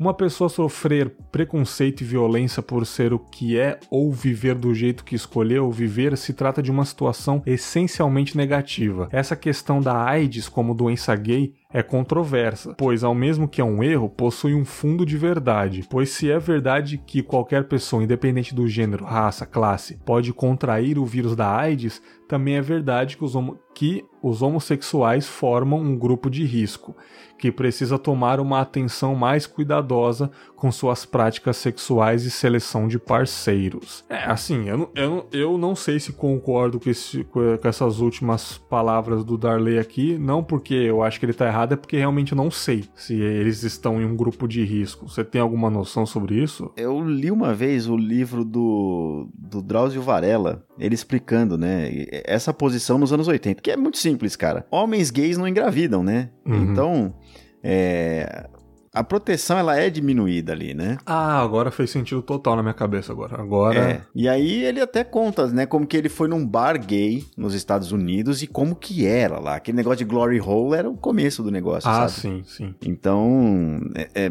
nos anos 80 foi realmente chamado de peste gay, porque naquela época era uma peste, vamos dizer assim, que estava muito forte com os gays. Só que, lógico, né? Nem todo cara que, que gosta de fazer sexo com homens gosta só com homens, né? Então tinha cara que era casado, tinha cara que tinha bissexualidade, enfim, o uso de seringas, né? E aí é, é para todo mundo. Ah, não, agora fez to- total sentido. Já que, tipo, não engravida, eles não têm muito, muita preocupação em se prevenir, né, cara? Então, É, é daí que vem o risco, né? Não é porque é uma doença gay, mas a probabilidade, né, é maior porque não, não necessitam de camisinha, por exemplo, né? É, então, não, não seria necessário se não fossem as doenças, né? Mas aí tem aquela, aquela coisa de confiar no parceiro, Uhum, né? Conheço muita gente que já ouviu, você não vai fazer isso com a gente, você não confia em mim, entendi. né? E, e nesse nem é um caso de confiança, às vezes a pessoa também não sabe que tá infectada, né? Não, perfeito, perfeito. E, cara, eu. Eu acho assim, conversando com o Kim no episódio, é um rapaz muito sábio. Assim, o jeito que ele falava realmente me tocou. Eu me emocionei numa parte dele falando sobre solidão, né? Ele falando que é, que tipo você pode se sentir bem sozinho, mas a felicidade você só vai encontrar através de outra pessoa, cara. Quando ele falou isso, cara, eu até tô até arrepiado aqui, cara. Porque se for parar pra pensar, cara, a gente sempre precisou de alguém, né, pra, pra avançar na vida, né, cara? Aí ele É. falou: seja um amigo, um amigo, um irmão, namorado, namorada, a gente só vai conseguir a felicidade através da mão de outra pessoa, porque a caminhada sozinha ela é triste, cara. A caminhada sozinha ela traz pensamentos tóxicos, é. A gente acaba fazendo besteiras, cara. E ele falou, cara, não importa quem você tá se relacionando, a gente só consegue ser feliz mesmo com alguém do nosso lado, cara. É, eu achei incrível isso. E outra coisa que ele falou icônico no episódio, que eu, que eu nunca aceitei o preconceito, né, cara? Uma coisa quando a pessoa não aceita um gay, né? Principalmente o gay, né? Tipo, porque o racismo geralmente a galera, a galera vela muito, né? Só em algum comentário maldoso que a gente percebe que a pessoa é racista, mas a pessoa nunca fala abertamente que não gosta de preto. Mas co- com o homossexual é diferente. A galera faz piadinha, a galera fala, Ih, aquele cara vai ser gay, aquele moleque ali. Ou então fala abertamente, ih, mano, você é viado, não sei o que. A galera fala abertamente. Eu Oh. sempre sinto raiva, né, de, de pessoas assim. Mas ele falou um negócio interessante, cara. Ele falou, Bergs, ninguém é obrigado a me aceitar, cara. Ninguém é obrigado a me aceitar. Vamos falar a verdade? Ninguém é obrigado a me aceitar. Eu falei, fala mais sobre isso. Ele falou, ó, ninguém é obrigado a me aceitar, mas se eu precisar de alguma coisa, a pessoa é obrigada a me dar espaço pra eu passar. Só isso que eu quero. A pessoa não é, co- não é obrigada a, a, a, a eu entrar, frequentar a casa dela, frequentar os âmbitos dela, os ambientes dela, ela não é obrigada a me aceitar de fato, mas ela apenas tem que dar espaço pra eu caminhar, seguir minha vida, cara. E eu falei, é realmente é isso, né, cara? Eu, eu meio que discordo, porque aceitar é diferente, assim. Você aceita que a pessoa, ela é quem ela é, e beleza. Você pode não concordar, não gostar. Eu, eu já acho errado, né? Mas tudo bem. Não, eu também acho super errado, mas um gay Né? falando que ninguém é obrigado a aceitar ele, É que eu acho que a aceitação que ele coloca é um nível um pouco posterior ao meu, né? Não é, não é acolher, no meu- que seria Ah, colocar no meu, no meu, sabe, no, no meu grupo de amigos, não sei o quê. Eu, eu coloco um pouco antes, aí aceitar simplesmente assim, ah, beleza, é, meu vizinho aqui é um gay, é um gay. Ele é uma pessoa, ele é gay, né? Não é que ele é um gay, entendeu? Uhum. As pessoas não se resumem a isso, né? É, cara, é difícil. Eu sinto muita raiva mesmo, assim, cara. Quando É, as então. pessoas falam, eu fico muito puto, cara. Nossa, me dá, dá, me sobe um nervoso. Mas eu penso nisso que ele falou, eu falo, é, realmente, cara, é muita gente no mundo. Não é fácil mesmo todo mundo ah, achar normal, né, cara? É foda, cara. É muito difícil. Cada pessoa é um universo, cada pessoa tem uma cabeça. É muito difícil todo mundo concordar com isso, cara. Eu acho que vai ser sempre assim, assim como eu falei no final do episódio pra ele, o que você acha de um futuro aí com essas militâncias e o mundo cada vez mais aberto, os jovens vindo aí. Aí ele fala que tá- não tem muita esperança, não, cara. E realmente eu acho que também não tem muita esperança, porque antigamente era bonito o jovem ser contra o sistema, o jovem ser punk. Hoje em dia é bonito o jovem falar que maconheiro tem que se fuder, né, cara? É, isso não entra na minha cabeça o jovem odiar maconheiro, cara. Puta que pariu, Ah, eu- jovem eu- conservador é, é demais pra mim, cara. Eu fui um jovem conservador comunista. Jovem conservador Eu comunista. demo- demorei um tempo pra entender o que estava acontecendo, mas sim, cara, eu era contra. Eu, eu entendo o que, que eles estão pensando e de verdade, assim. Às vezes a gente tá contra, às vezes a gente tá a favor, né? Sim, sim, cara. Mas de fato foi um puta episódio. Eu vou ver se eu vou achar aqui rapidinho, cara, uma mensagem do do Will under do Will.bicha, o, o, o Instagram dele aqui. Will.bicha. É, é B E E S A, né? Bicha. Aham, Bicha. Legal. E com certeza ele é uma bicha maravilhosa, né? É, ele mandou. Ele mencionou lá que tava ouvindo tal. Assim que saiu o episódio, ele colocou aqui, cara, a mensagem do Instagram. Cara, esse episódio mexeu muito comigo. Duas coisas que vocês falaram me pegou pra valer. Quando o convidado, no caso Kim, comentou dos medos e inseguranças de sair e ter que fingir que está tudo bem para os pais. Eu passei por uma situação de agressão saindo da balada. Passei o dia 31, né, véspera de ano novo em casa, com pontos na cabeça, Putz. todo dolorido e desejando feliz ano novo para minha mãe como se nada tivesse acontecido. Foi difícil, mas jamais iria deixar ela preocupada com isso. É foda. É foda. Em relação a ser feliz sendo gay, posso garantir que os melhores e piores momentos da minha vida é, que eu passei foram por ser quem eu sou. Logo, não dá para ser mais ou menos feliz sendo gay, porque é o que somos. Mas busco sempre a felicidade independente de tudo. A maior parte do tempo não me vejo feliz, mas me vejo tentando e isso já vale muito. Mais um episódio, obrigado. Tamo junto, grande abraço. Olha que foda, né, cara? Os piores e melhores momentos foi sendo gay, cara. Tipo, é uma alegria ser quem ele é e é uma merda ser quem ele é também, cara. E, e eu vou falar uma parada, cara, que eu disse no final. Só você merece ser feliz, cara. Só você hétero aí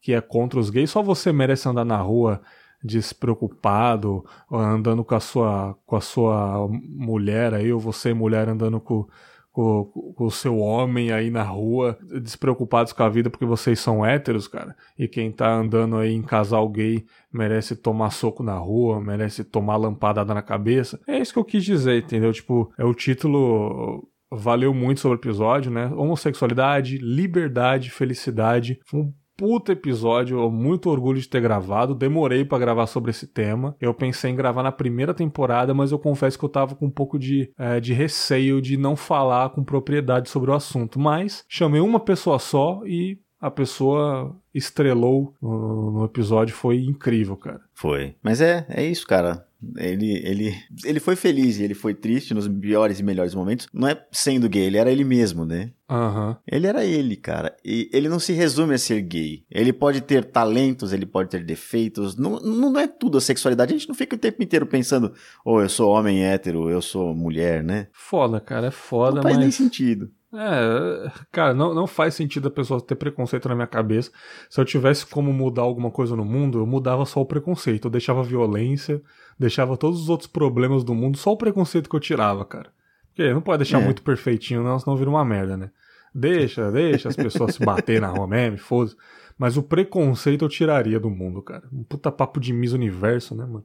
O que você É. é? O que você não gosta do mundo? A fome, né? Tipo, os, os papos assim. Mas, pô, grande abraço pro Kim. Espero que ele volte novamente pra gente contar umas histórias, que é um moleque também bem humorado pra caramba, cara. Vamos lá, é, gravei um Nós e o podcast aí. Com- Foi um episódio maravilhoso também, Trabalhos e Conquistas com Podcast. Primeiro comentário do Jalisson, né, Leandro? É isso aí. O que, que o Jalisson mandou aqui? Vamos ver. Venho ouvir com fábulas e tem parte do elenco do Chorume. Que mundo maravilhoso é esse?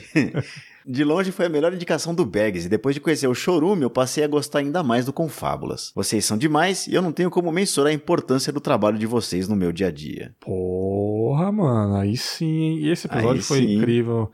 Gravei com o Andrei, com o Ganso e com o Caio Corraine. Foi um episódio sensacional, muito foda. Batemos um papo sobre podcast, sobre o jeito de cada um de produzir, sobre um pouco da carreira deles. Nada tão técnico. Foi um bate-papo aí de uma hora e vinte, uma hora e meia, não sei quanto tempo que durou. Mas foi bom, cara. Foi bem bacana. E graças a esse episódio, principalmente com a fala do Corraine, falando: ah, se você tem um público aí, considere fazer um formulário no Google para saber quem iria em um evento seu. Tá ligado? Uhum. Se 10 pessoas forem, já é maravilhoso e me inspirou a fazer o meu evento aí, que eu farei nas minhas férias. Eu não sei quando ainda, que eu não sei quando vou entrar de férias, que eu tirei férias duas vezes em 2018.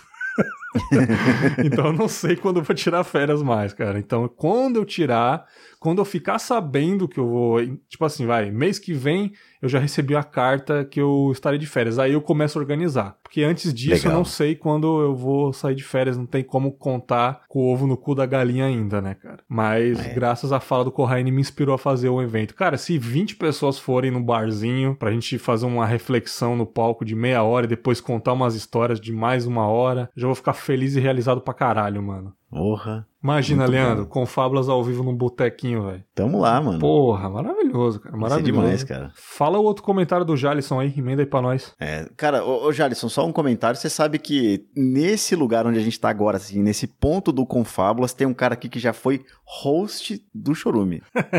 Episódio. Puta, agora. 72. Caralho, Leandro, vai se fuder, mano. Enquanto você falava, eu dei uma gugadinha Ah, aqui. então tá bom. Então vai lá, ó. Episódio 72 do Chorume, eu era o host, eu tava lá, cara. Eu e Leandro, né? É, eu tava lá. Eu desmaiei. Ah, não, não foi isso Eu daí, des- não. Não foi esse, foi outro ainda, né? Que foi É o melhor verdade. episódio do Chorume, inclusive. Foi. E aí, você quer o número desse outro também? Fala aí, mano. Cara, o outro episódio que a gente tava foi o episódio 139. Me arrepiou os cabelos do cu. Que foi o episódio clássico onde eu fui violentado por seguranças no mercado aí. É, cara, não, é imperdível essa história, cara. Pena que na hora que você contou eu não tava entendendo nada. Bateu um derrame no cara, mano.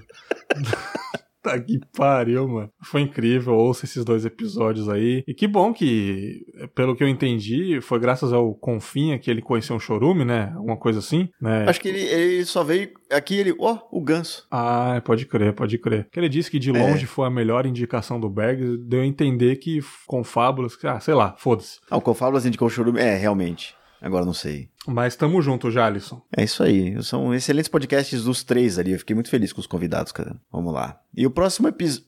e o próximo comentário é no episódio Esse Dia Foi Louco, número 6. Do próprio Jalisson, né? Que como você já tinha dito. E ele manda aqui.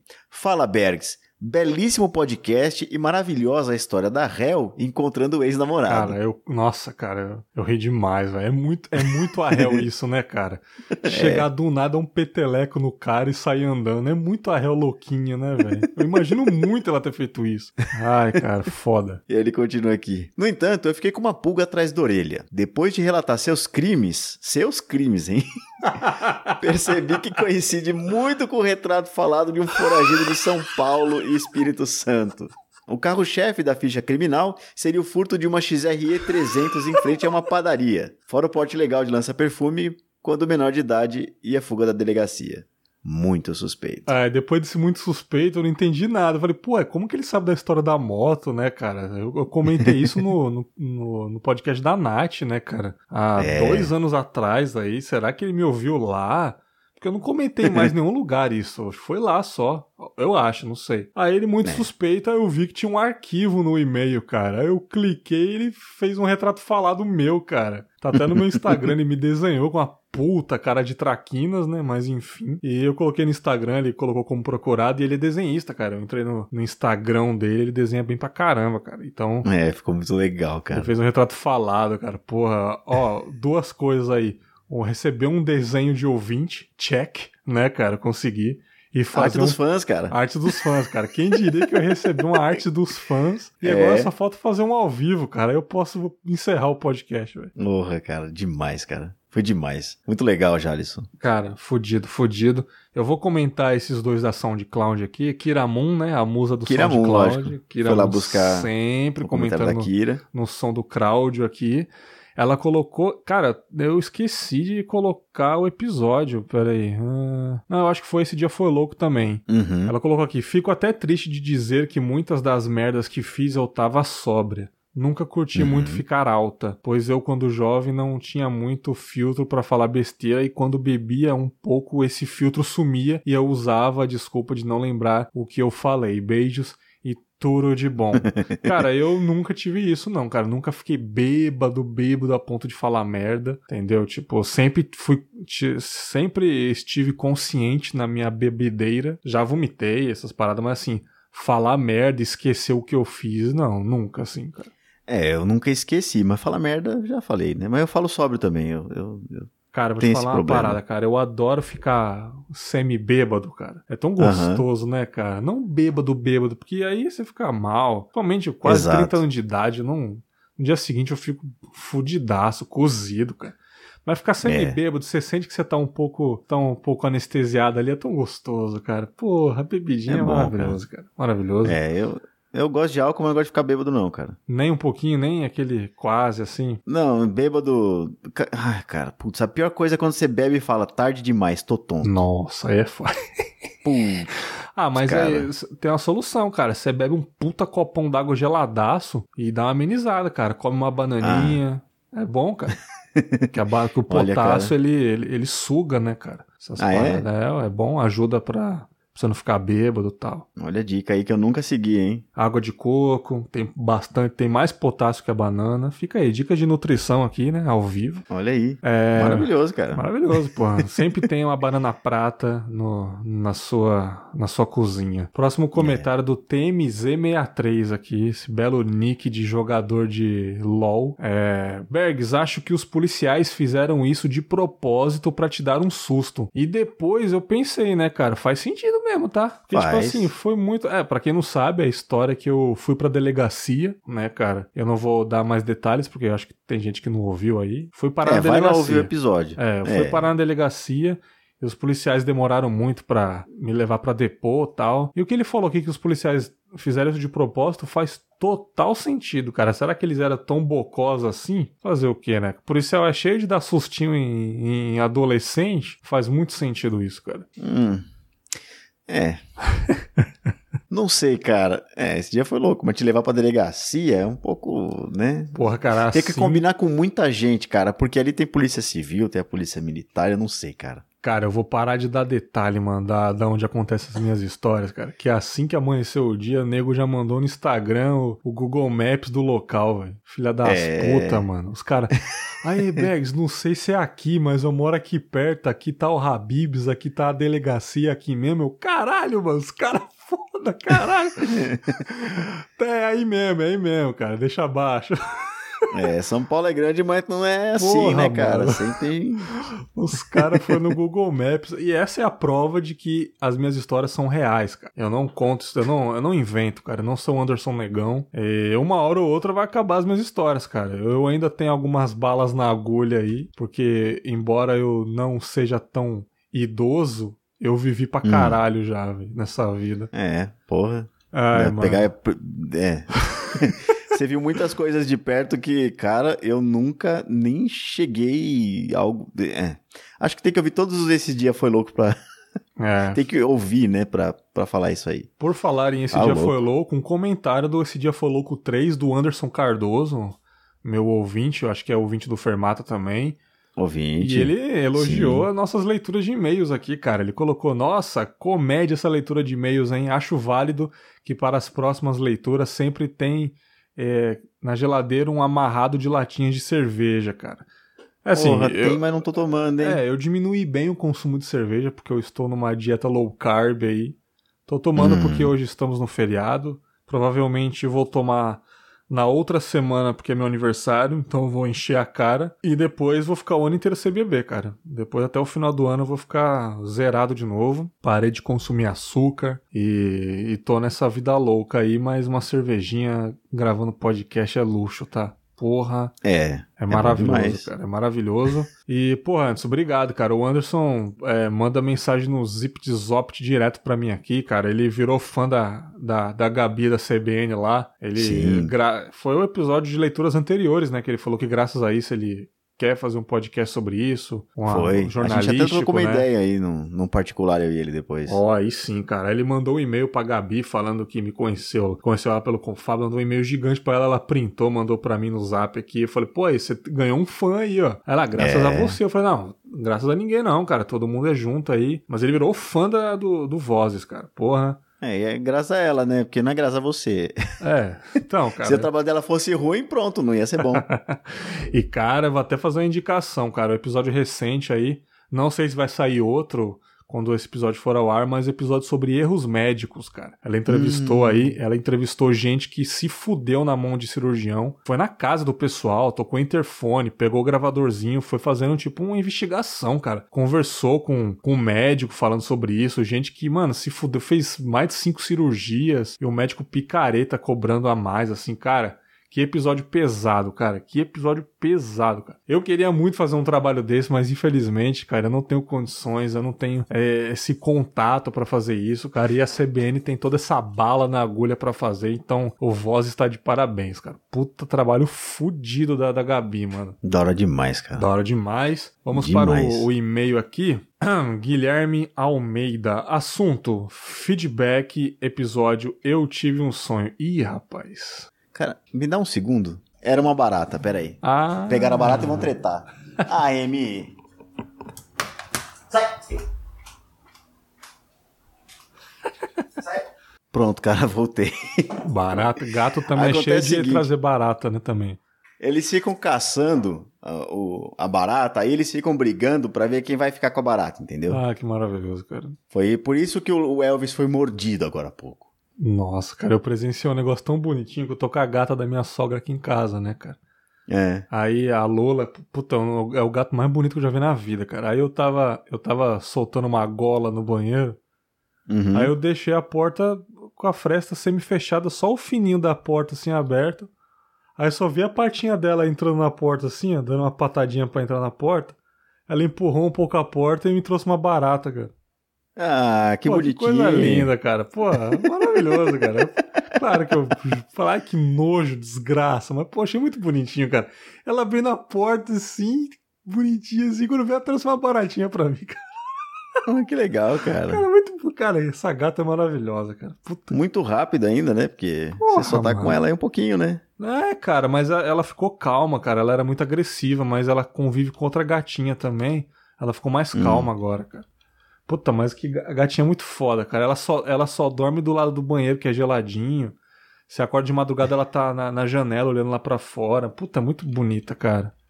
Que Cara, legal. Muito foda, muito foda. Vamos para o e-mail aqui, cara. Eu tive um sonho. Aí é brabo, hein? Hum, esse É. episódio, hein? Esse episódio foi sinistro, cara. Vamos lá. É, Fala, Bergs, beleza? Não. É... Sacanagem. Me chamo Guilherme, sou de Praia Grande, no litoral de São Paulo. Ah, é cidade do Léo aí, né? O Léo também mora Cidade lá. da né? Oliveira, lá do Fermata. Exato. Oliveira. E acabei de ouvir o episódio Eu Tive um Sonho. Acho que seria legal compartilhar a história da minha mãe, pois ela tem um pouco a ver com a sua. Hum, lá vem, lá vem pedrada, hein? Minha mãe foi uma das tantas pessoas cujo pai foi comprar cigarro e nunca mais voltou. Quem nunca, né, cara? É uma necessidade aí dos homens pra comprar cigarro, né? É necessidade de fugir, né, cara? ai, ai. Nasceu, nasceu ali com o órgão certo, cigarro. Ai. Ah, Com certeza teve propagandas dos anos 90 da Malboro do homem fugindo a cavalo. Isso daí com certeza era uma era uma era uma reflexão ao homem fugir literalmente das suas obrigações familiares, né? Não só fugir por pela propaganda, cara, era fugir mesmo. É, Então o cara que estava andando a cavalo no comercial ele tava fugindo da família, cara. da família. Vamos lá. Isso plantou nela um sentimento de culpa profundo. Foi até que um dia, lá nos, lá nos idos dos anos 2000 e poucos, uma das minhas irmãs dela e minha tia mais nova se mudou para a capital e decidiu procurar o nome do pai na lista de telefone. Por surpresa, o nome e endereço dos, de seu pai estavam lá. Hum, Esse senhor já tinha outra família, filhos e até netos, todos com uma vida até que confortável, coisa que minha mãe e os quatro irmãos nunca tiveram. Essa tia ligou, arranjou um encontro, avisou os irmãos e trouxe o pai para um fim de semana na Baixada. Alguns dias depois, meu avô estava na frente de um estabelecimento que minha mãe tinha, a poucos metros da casa que sempre morou. Ele chegou como se nada tivesse acontecido e falou como: "Filha, eu voltei". Caralho, mano. Nossa, cara. Cusão, mano.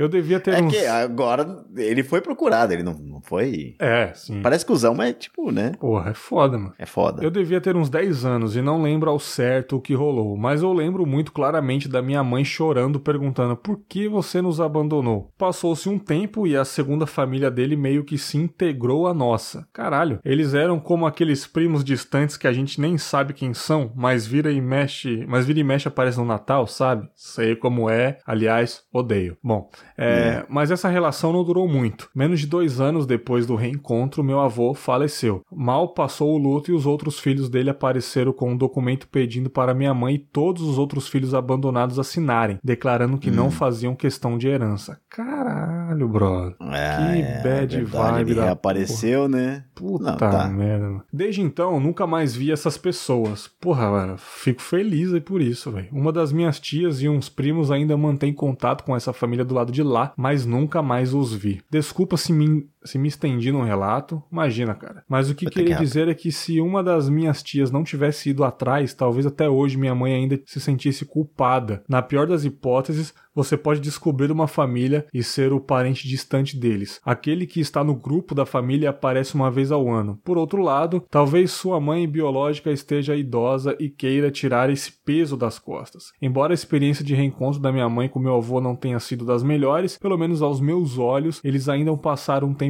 juntos e minha mãe pôde ter um tipo de redenção. Talvez você possa ter a sua, mesmo que o encontro não seja tão bom quanto você mereça. Enfim, espero que esse relato tenha te dado mais certezas que dúvidas. Um abraço, Guilherme Almeida. Porra, que, que maravilhoso isso, cara. É, assim, minha situação um pouco mais complicado, é um pouco diferente, como você disse no começo do e-mail. Eu não sinto culpa nenhuma. Aliás, eu não tô errado em nada, né, cara? É. É, eu sou bem mais vítima. Aliás, eu sou a vítima da situação mesmo. É 100%, né? Não Né? tem como. Então eu não tenho culpa nenhuma. É como eu disse, é uma curiosidade. Talvez eu. É, cara, olha a diferença de eu falando agora do que no episódio, né? No episódio eu tinha acabado de sonhar com a parada. Eu tava realmente abalado o dia inteiro. Eu tava com a voz mais, mais calma. Eu tava chorandinho, né? E eu Uhum. disse lá que era uma necessidade. Pensando bem, não é uma necessidade de fato. É uma curiosidade de saber e se, né, cara? Então, quem sabe um dia. Mas realmente eu não sinto culpa, eu não sinto é, nada relativo a isso, cara. Mas assim, talvez seria bacana conhecer e tal, né? Saber se eu tenho irmãos, enfim. Mas a situação da sua irmã, da sua mãe foi muito bad vibes, cara. Pô, principalmente na, na parte dos outros irmãos ou parentes lá. É, abrir mão de herança, pedir pra vocês assinarem documentos. Que bagulho triste, cara. Que negócio. Você vê, né, cara? O dinheiro, tal do dinheiro corrompe mesmo as pessoas, cara. Pessoas preferem isso do que, sei lá, conviver em paz, ter mais, mais pessoas é, para amarem na vida. Não, é herança, é tudo herança. É triste isso, cara. É uma situação bem complicada. Dá pra imaginar dos dois lados também. De repente eles ganharem pessoas na vida deles e. Claro, né? Sou escroto depois que a gente olha que tem dinheiro aí, mas, né? Sim, sim, é, mas é, foda, cara. Eu, eu- é nossa, eu recebi ruim demais, muita, é. recebi muita, nossa, muita mensagem, cara. Em- Uhum. É assim, eu, eu não, eu não coloquei todas aqui, eu coloquei mais uma do Instagram aqui no, na leitura, que é bem grande lá no final.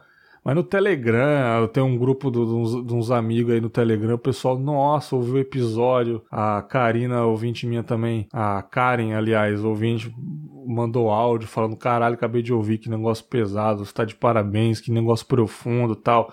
No, no- Twitter nem se fala. Mas assim, é, é isso, cara. Eu só apenas expus o que eu tava sentindo com fábulas. Na maioria das vezes é isso, né, cara? É, É. Nem sempre é o que eu tô sentindo e boto pra fora. Às vezes é só uma parada que eu tô afim de falar, é meio descontraído, mas a essência do Confábulas é isso, né? Eu tô sentindo ali, mano, eu boto pra fora, senão eu vou ficar louco. Né? Ah, E- tá certo, tem o espaço, né, cara? mas eu tô pensando ainda, cara. Talvez isso vai demorar um pouco ainda pra eu resolver. Como eu disse, não dá agora. Não quero mexer com isso agora. Mas quem sabe um dia, né, mano? É, cada caso é um caso, né? É. E, você pode simplesmente desistir disso no caminho também. Uhum. Tá livre pra isso, felizmente, né? É, sou livre, irmão. É 400 isso aí. anos atrás só a escravidão, velho. Ô, mano, você tem noção que tem gente viva até hoje que era escravo, mano? Ou Você tem noção É, disso, cara? é complicado. Você né, vê que foi a muito escravidão foi, a- atrás. foi né? ontem, cara. É. Pô, meu bisavô. Caralho, mano, é muito louco isso, cara. Cara, É, tem meu gente aí bisavô, com cara. veinho, cara, que era escravo e tá vivo aqui. Tem história pra contar, cara. Meu Deus, isso é assustador, mano. Isso é assustador, cara. Uma parte é, é filho de escravo, né?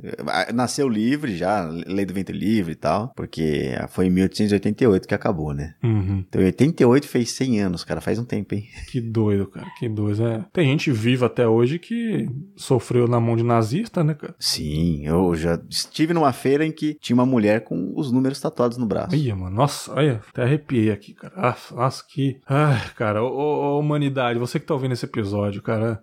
Aprenda com a história, cara. Não fica pagando pau pra, pra fascista, não. Pelo amor de Deus, velho. Você não, você não vai querer passar por isso, não, cara. Como diz o, o, o presidente Jair Bolsonaro. É.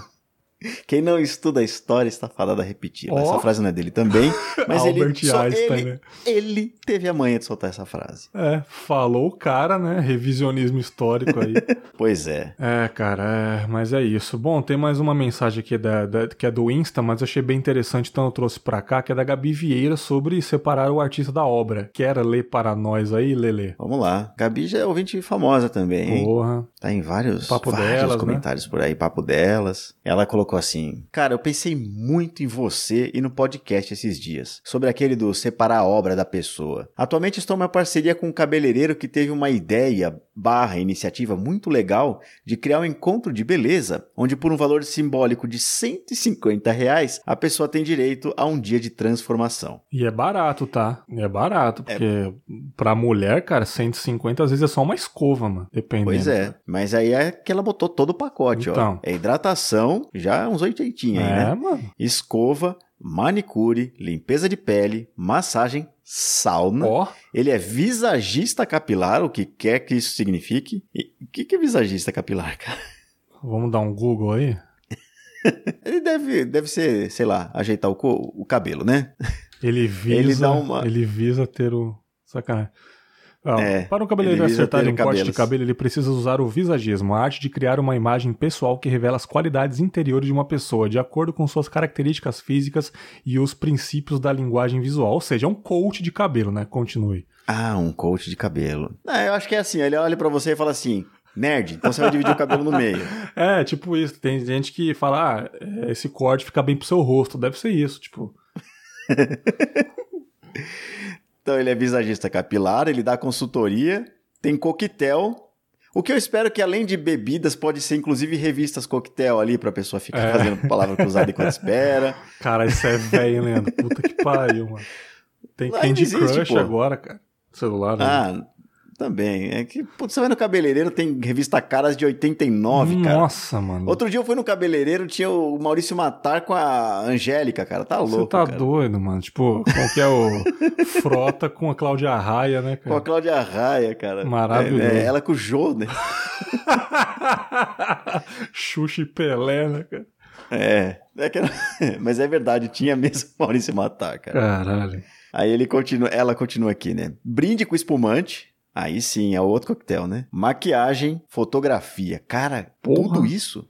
Ah, eu, eu achei que era zoeira o valor simbólico. Simbólico mesmo isso aí. É, claro que não é todo mundo que pode gastar 150 num dia com beleza, mas veja todos esses benefícios. O valor realmente é bem simbólico. E ele trata todo mundo bem, dá pra ver o carinho com cada uma. E o carinho é o mesmo se for 10 mulheres no dia ou apenas uma. Mas aí sempre tem a oposição pra contar os podres, né? Que ele explora os funcionários, paga mal, atrasa pagamentos e já foi pego mandando nudes pra um homem comprometido, sendo que ele tem namorado que mora no Rio de Janeiro. Porra, mano. Na boa, a primeira parte eu concordo. Agora, a parte dos nudes, desculpa, cara. Eu, eu, eu, eu, pra mim, eu acho que isso é um troço particular dele. Ele não devia É. fazer e tal, mas né, é dele com o cara, Sim, sei lá. aí não tem nada a ver com, com o salão dele, enfim, essas paradas assim.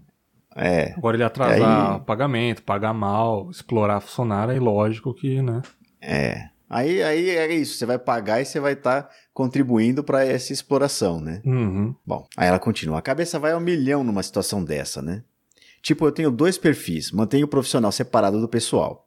Mas porque eu sou fotógrafa e atualmente meu público é 99% infantil, eu tenho aquele medo de expor realmente quem eu sou e os clientes não quererem me contratar por causa disso. Hum. Sou gótica, só me visto de preto, gosto de sair pra beber, ir pra balada. Imagina se ela fala que ela vai pro Madame Satã. Sou gótica, me visto de preto, gosto de beber no cemitério. É. Não, Madame Satã realmente é o nome de uma balada que tem sim, aqui em pô, São eu Paulo. sei, porra.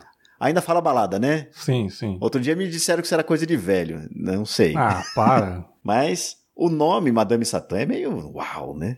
Maravilhoso, é um clássico aí da, É um do clássico. centrão aí. Fui muito. Eita porra, eu sei de umas histórias que você encontrou alguém lá, enfim. É.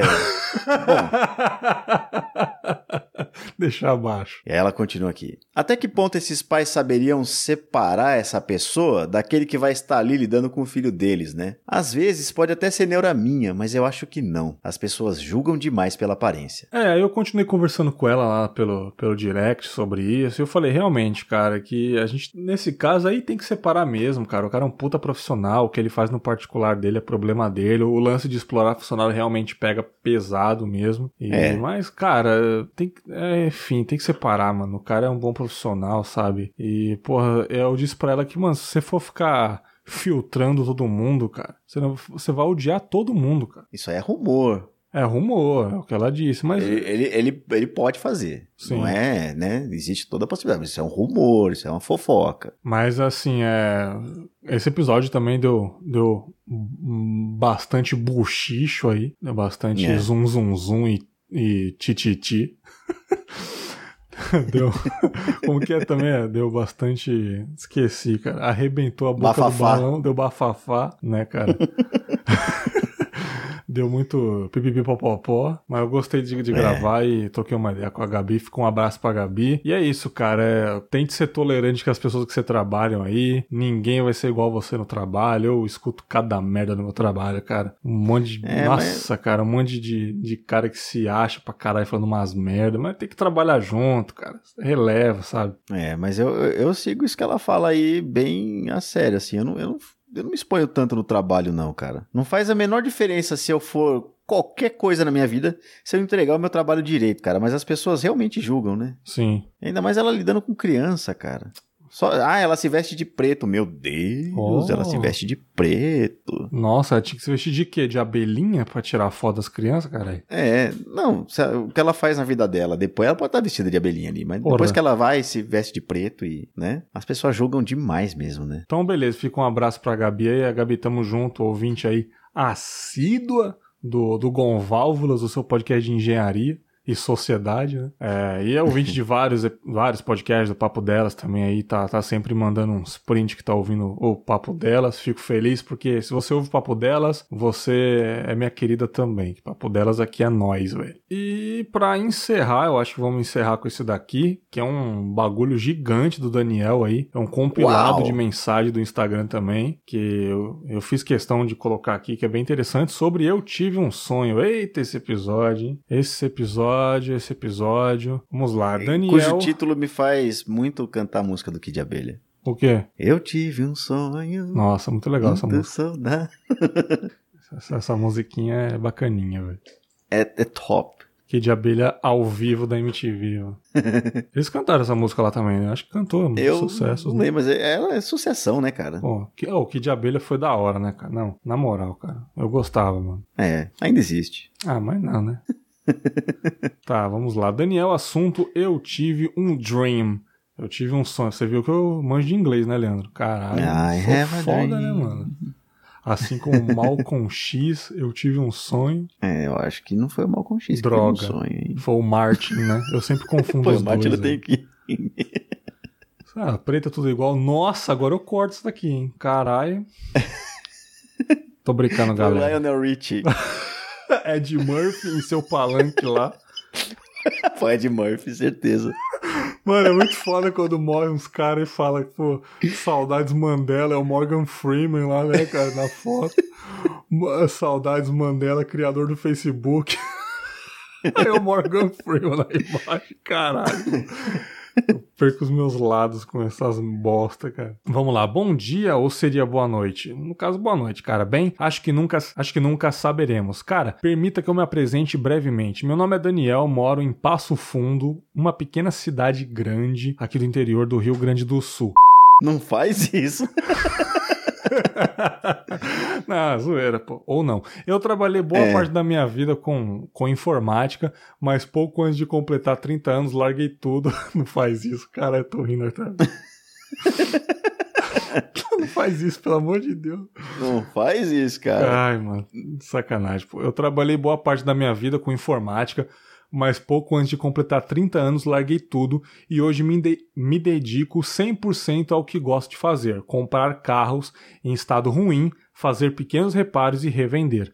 Paralela a isso, Legal. faço vídeos para o YouTube. Cara, que foda, cara. Que trampo doido, cara. Bem, entre uma vendinha e outra, entre os pingos de AdSense que caem na conta de vez em quando, mexendo nos aplicativos esquecidos aqui no celular, eis que me encontro, eis que encontro um tal de Google Podcasts. Olha que louco, velho.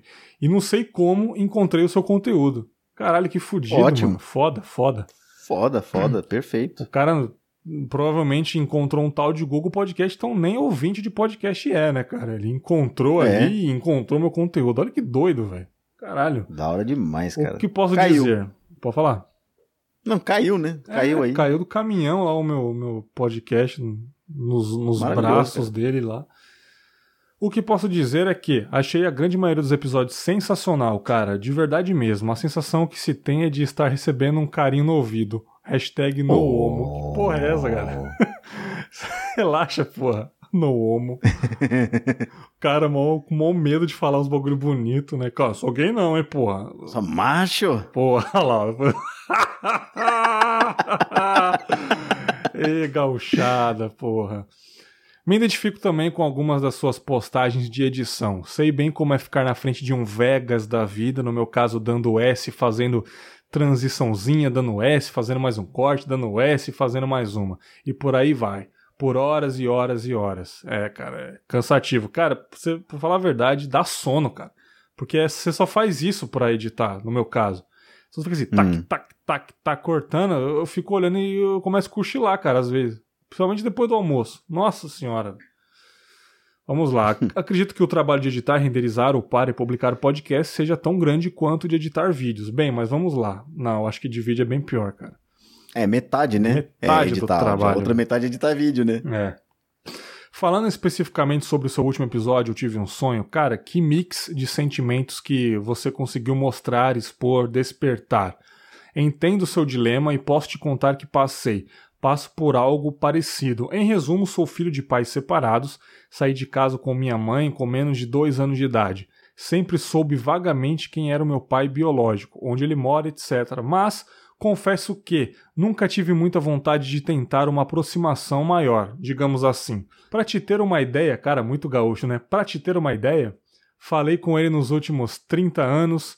Tenho 30 anos, fiz há pouco, acho que não havia lhe contado exatamente 11 vezes, incluindo ligações e visitas na casa dele. Tentou falar 11 vezes ali. E justamente aí que se iniciam os problemas. Ih, rapaz, vamos, vamos, vamos lá. Eu fantasiava, entre aspas, na minha cabeça, quando pensava sobre que meu pai seria um cara legal, que estava ansioso para ver o meu filho, para ver o seu filho, no caso ele, que seria um cara Uhum. bem sucedido, com uma vida estável e tal, algo parecido com o que eu vi tu falando naquele episódio. Cara, lá pelo meu contato número 7 dos 11, numa visita à casa dele, o que eu encontrei me deixou tipo, putz. Encontro um cara com uma idade menor que a minha mãe, porém com vários problemas de saúde, tomando algo em torno de 12 ou 13 tipos de remédios diferentes, morando na Certo. mesma casinha que mais tarde descobri que quem ajudou a construir foi a minha mãe mesmo, ainda quando eu tinha poucos meses de vida. Além disso, o infeliz fica fumando algo em torno de duas carteiras de cigarros por dia. Caralho, o cara, o cara é brabo. Tá aí, ó, outro que fugiu pra comprar cigarro e não voltou mais, mano. É, já parece que foi bom, né? É, que ele tenha feito isso. Aí, Porque ele já tava explorando a mãe dele. é, isso aí, cara. Então, É. sei. Mas você viu, a mãe dele ajudou a construir a casa do cara, mano. Olha que louco isso daí. Pois é. A impressão que eu tive caindo de paraquedas nesse mundo foi de, nossa, tenho que ajudar de alguma maneira. E foi o que eu tentei fazer. Te confesso que eu sou um cara bem pouco sensível, eu diria. Nada na vida tem sido muito fácil, tive pequenas sacadas de sorte em alguns aspectos ali aqui, porém já tomei muito num tal de cu. Seja por erros que eu cometi, seja por erros que minha mãe cometeu. Cara, quem nunca tomou nessa rabeta, né, cara, nessa vida? É. né? Eu só hoje, enfim. Mais uma vez, permita que eu lhe explique. Depois de separada, minha mãe teve três relacionamentos sérios nestes anos. O primeiro foi com um bêbado que batia nela, durou 11 anos. Caralho, doido, mano. 11 anos, brother. Puta que pariu, mano. Sinto muito, cara. O segundo foi com sem vergonha que ainda tinha relações. Com a ex-esposa, esse relacionamento durou uns 15 anos e o atual, que está com ela há cerca de 4 anos. Porém, veja bem, ao separar-se do meu pai, minha mãe saiu sem nada, colocando só algumas roupas numa mochila. Pô, ele ainda ajudou a construir a casa do, do, do seu pai, velho. Puta que pariu. É. Falando, uh, mulher, mulher é foda, cara. Mulher é, no bom sentido, mulher é foda, cara.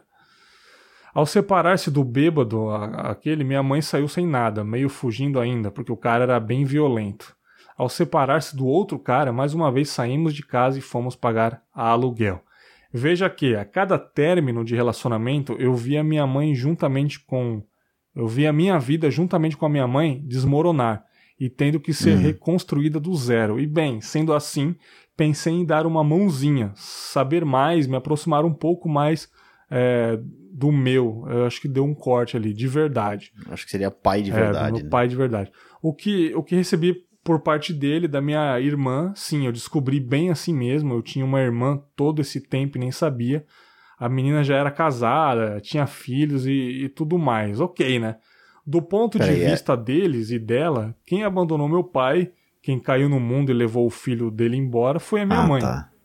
Ok. Se tem alguém errado, foi ela, porque meu pai tem vários problemas de saúde, blá blá blá.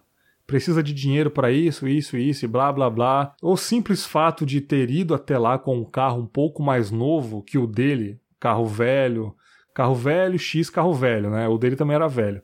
Foi lá com um É. Pe- ele foi com um Peugeotzinho ali e ele tava com aquelas aqueles Elba antigas, sabe? Cara, eu não sei. Uhum. Eu não sei qual carro que é, mas deve ser antigo.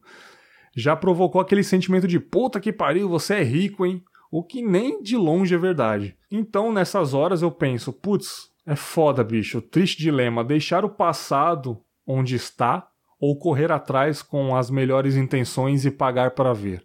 A parte triste é que, ao, ao menos no, no meu caso, procurar contato com quem nunca me procurou teve esse resultado que lhe, com, que lhe comentei.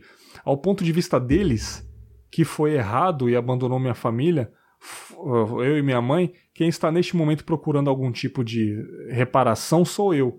Quando digo neste momento, quero dizer aquele momento, enfim. Aí ele colocou um kkk engraçadalho aqui. Aqui no sul temos uma expressão popular que diz assim: fui tentar fazer um passarinho, fiz um corvo. É, cara, é total, cara. Você foi tentar resolver esse problema, você acabou com puta de um problemão aí, né? Enfim, essa situação. Enfim, voltando à É. realidade. Eu uso bem pouco o Instagram, pra ser sincero, tinha desativado há alguns meses essa conta, mas eu tinha que falar algo pra você.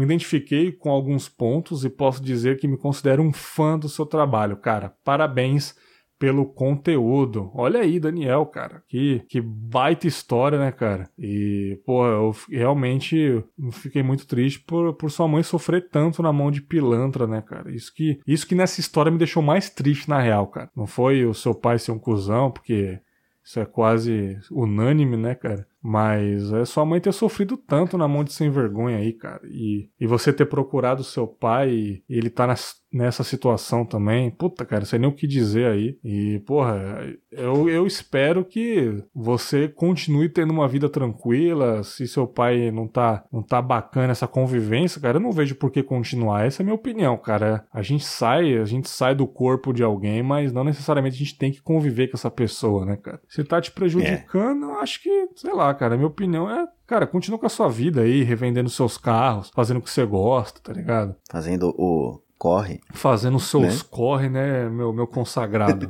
A vida é assim, né, cara? é. Cara, muito tempo atrás eu, eu tava pensando sobre ter dó das pessoas. Hum, Mas é muito tempo mesmo, assim. Eu.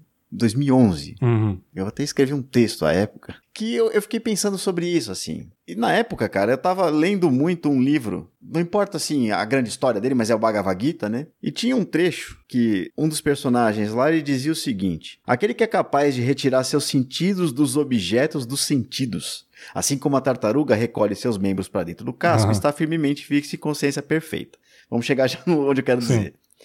No mundo material, quem não se deixa afetar pelo bem ou pelo mal que vem obter, sem louvá-los ou desprezá-los, está firmemente fixo em conhecimento perfeito. É muito melhor cumprir os deveres próprios, embora com defeitos, do que executar com perfeição os deveres alheios. Pô, A destruição durante o cumprimento do próprio dever é melhor do que ocupar-se nos deveres alheios, por seguir o caminho dos outros é perigoso. Caralho. Quer dizer, é, esse texto diz assim, na minha interpretação, eu peguei duas, duas partes, né, de um capítulo 2 e do capítulo 3, que diz o seguinte, cara, se você quer ajudar alguém, não espere retorno. Não vai ter. Sim, cara. Ajuda sem esperar, sem esperar nada. Sem, sem esperar o bem ou o mal. Ajuda porque aquilo é importante pra você. Pra você, não pro outro. Porque o outro, é, é- ele, é ele quem tem que cumprir as coisas dele, sabe? Sim. É, então, se o seu pai é, ele é doente e fuma três carteiras de cigarro por dia, bom, esse problema ele não é seu. Se ele é, ele, tá lá tendo a vida dele, se ele tá tendo esses pensamentos e essas coisas, cara, segue a sua vida e se você quiser realmente ajudar, vai sem esperar nada, nada, absolutamente nada, porque era, era um lugar que você já não tinha nada pra esperar, né? Perfeito, cara. Nossa, que, que bela reflexão pra encerrar esse episódio aí. Realmente, cara, serve pra tudo na vida, cara. Faz, o- faz o que você gosta mesmo, ajude as pessoas, mas sem esperar de troca, porque se você ficar esperando um, um agradecimento, uma lembrança, uma menção, você vai se frustrar tanto, você vai ficar tão triste, cara. Então fala, cara, É. eu tô ajudando porque eu gosto, eu quero fazer isso pelos meus princípios, ou pela minha religião, que é amar as pessoas mesmo, ou porque realmente sou uma pessoa boa, eu não quero ver ninguém sofrendo, mas não espera um retorno, que é foda, cara. Isso daí, isso vale até pro podcast aí, ó, você que faz podcast aí, não espera 100 ouvintes mandar e-mail não, cara. Entendeu? Faz o seu conteúdo aí, se cinco mandar, já fica feliz, né, cara? É, vale pra tanta coisa, né, cara? Você não esperar o retorno das pessoas aí. Isso é o princípio É, da cara. bondade, né? a- a- inclusive. Pois é. E, e mesmo assim, você pode estar ajudando a pessoa e ela te ferrar. É. Quem nunca passou por isso, cara? Eu já passei por isso. se eu falar, se eu contar essa história, o cavalo chora, mano. pois é. Cara, é bela, bela finalização de e-mails. Foi foda essa gravação. Belos e-mails, belos comentários, belos, belas mensagens no Instagram. Fiquei muito feliz aí. Participação especial dos cachorros do Leandro. Gostei muito aí. Incrível, Leandro. Caçando uma barata. Obrigado mais uma vez, cara, por colaborar com essa leitura de e-mails aí. Você que já é integrante físico da... Físico é foda, né? Fixo dessa É. bagaça aqui. E quem não conhece o Fermata, mano, fala aí. Cara, é. Quem não conhece pode ir lá procurar. Eu só queria agradecer, então, mais uma vez, o privilégio de estar aqui. E, bom, vocês vão me encontrar lá no fermatapod.com.br. Lá tem uma pancada de podcasts, todos de música, mas não necessariamente do jeito que você está pensando. Né? Então a gente tem entrevistas, a gente tem, é, tem um karaokê que é uma brincadeira, a gente tem é, a gente falando sobre shows, a gente tem review de disco, a gente fala sobre música em si, e o meu podcast ele meio que é de história ao mesmo tempo que ele é de música. Então procurem lá o Ergo ou algum dos fermatas que vai ter lá no, no ou algum dos fermatas que vai ter lá no site. Algum eu acho que você vai gostar. Dá essa chance pra gente. É isso aí. Ah, Então, Saúde. se você gostou desse episódio de histórias aí que você que você ouviu, gostou dessa leitura de e-mails, quer aparecer aqui, faz o seguinte, cara, manda um e-mail para contato@confabulas.com.br, comenta lá no site, dependendo da sua mensagem, se for interessante mesmo assim, para abrir uma discussão, eu vou colocar aqui também, se for mensagem do Instagram lá. Então é isso, tamo junto, até o próximo episódio. Um grande abraço e tchau. Tchau. Fechando a porta. É.